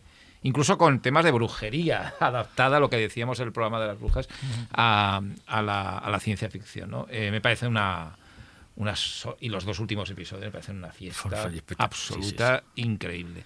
Es decir, Rise by Wolves, que es una serie que creo Fantástica, que dará sí, mucho sí. y a ver cómo... Otra, otra serie que recupera el factor sorpresa también. Sí. Es decir, ¿cómo se han atrevido a hacer esto, Esto, no? sí, sí. Y con la pasta que debe costar esto, Sí, ¿no? sí. Sí, sí, yo pens- sí, sí. Es muy interesante. Era un crescendo de, de what the fuck, what the fuck. Desi, venga. Pues yo muchas cosas no las he visto, pero hay dos que me gustan mucho, que son El Visitante, la adaptación También de, fantástica.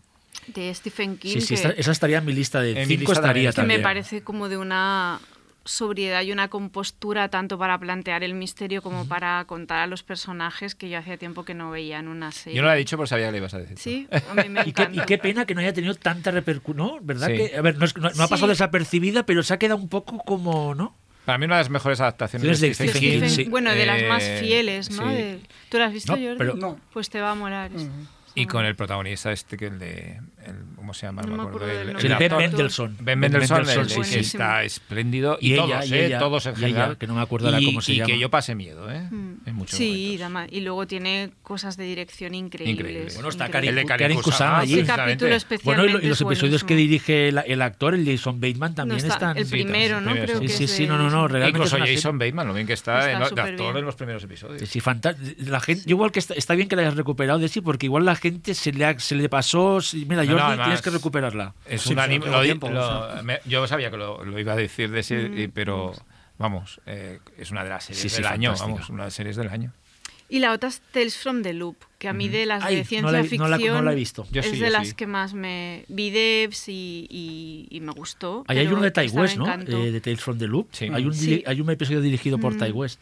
Y me parece como, aparte de que como propuesta visual es preciosa, o sea, es como un, me encanta la idea hasta de contar la ciencia ficción desde los personajes, que no es na- una cosa original, pero sí que creo que, que está muy bien hecho y como habla como de la condición humana a través de premisas como propias de la ciencia ficción, me pareció súper súper bonita, o sea, como una serie que cada historia me enamoraba y que, y, que aparte a nivel de puesta en escena es, es es- espectacular, vamos. A mí me gusta parece Pues mucho. la recuperaré. Sí. Muy bonita. A mí sobre todo hay tres o cuatro episodios que me parecen Mm. magistrales. ¿Qué cadena No recuerdo es? cuáles, pero había uno... Es de Prime, Amazon, Amazon. ¿no? Amazon no sé Prime. si recuerdas Tengo, uno que van a una isla y Es que está pasada. enfrente y que hay una- un robot abandonado. Mm. Eh, aqu- aquello, aquello me pareció de una belleza y una tristeza, además una melancolía fascinante.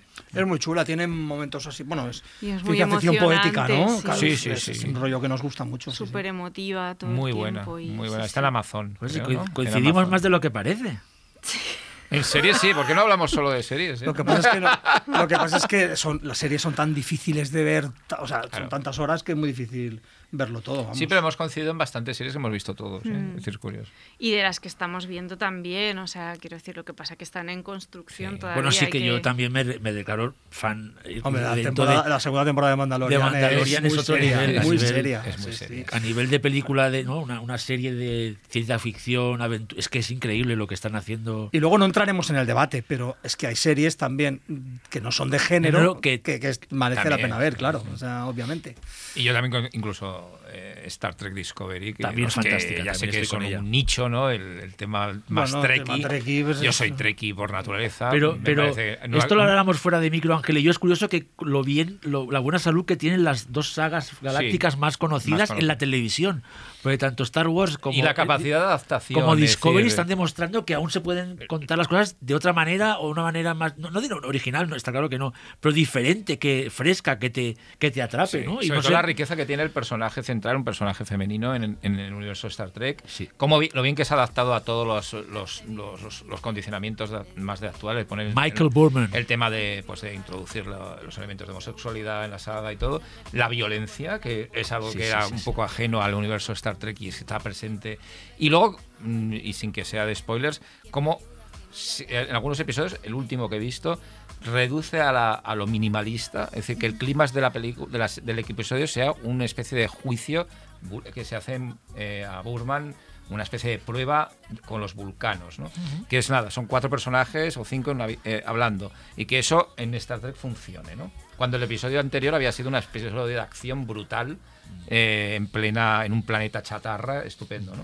Es decir que mm, cómo manejan y luego que tiene un look que no le envidia nada a una película no, no, de Star Trek no, de cine. Lo mismo con Mandalorian, que es increíble el, el- el nivel de belleza de, de lo, del diseño de producción y de, tiene imágenes potentísimas de, del sentido de la maravilla que tanto me gusta. Pues con este sentido de la maravilla de Xavi, vamos a dar por cerrada el marea de hoy. Muchas gracias a mis compañeros, gracias a Radio Primavera, a Andrei, nuestro técnico, y a Nacho, que también está ayudándonos con, con Bueno, la grabación y demás. nuevo. A Marta y a, Iza- y a Izaro.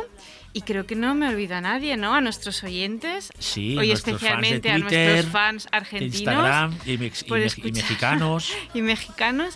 Y, y nada, y que paséis unas felices fiestas. Fiestas, ya nos sí. vemos A ver qué nos trae Nos 2021. escuchamos después de Navidad. Muchísimas gracias. Feliz Navidad. Hasta luego.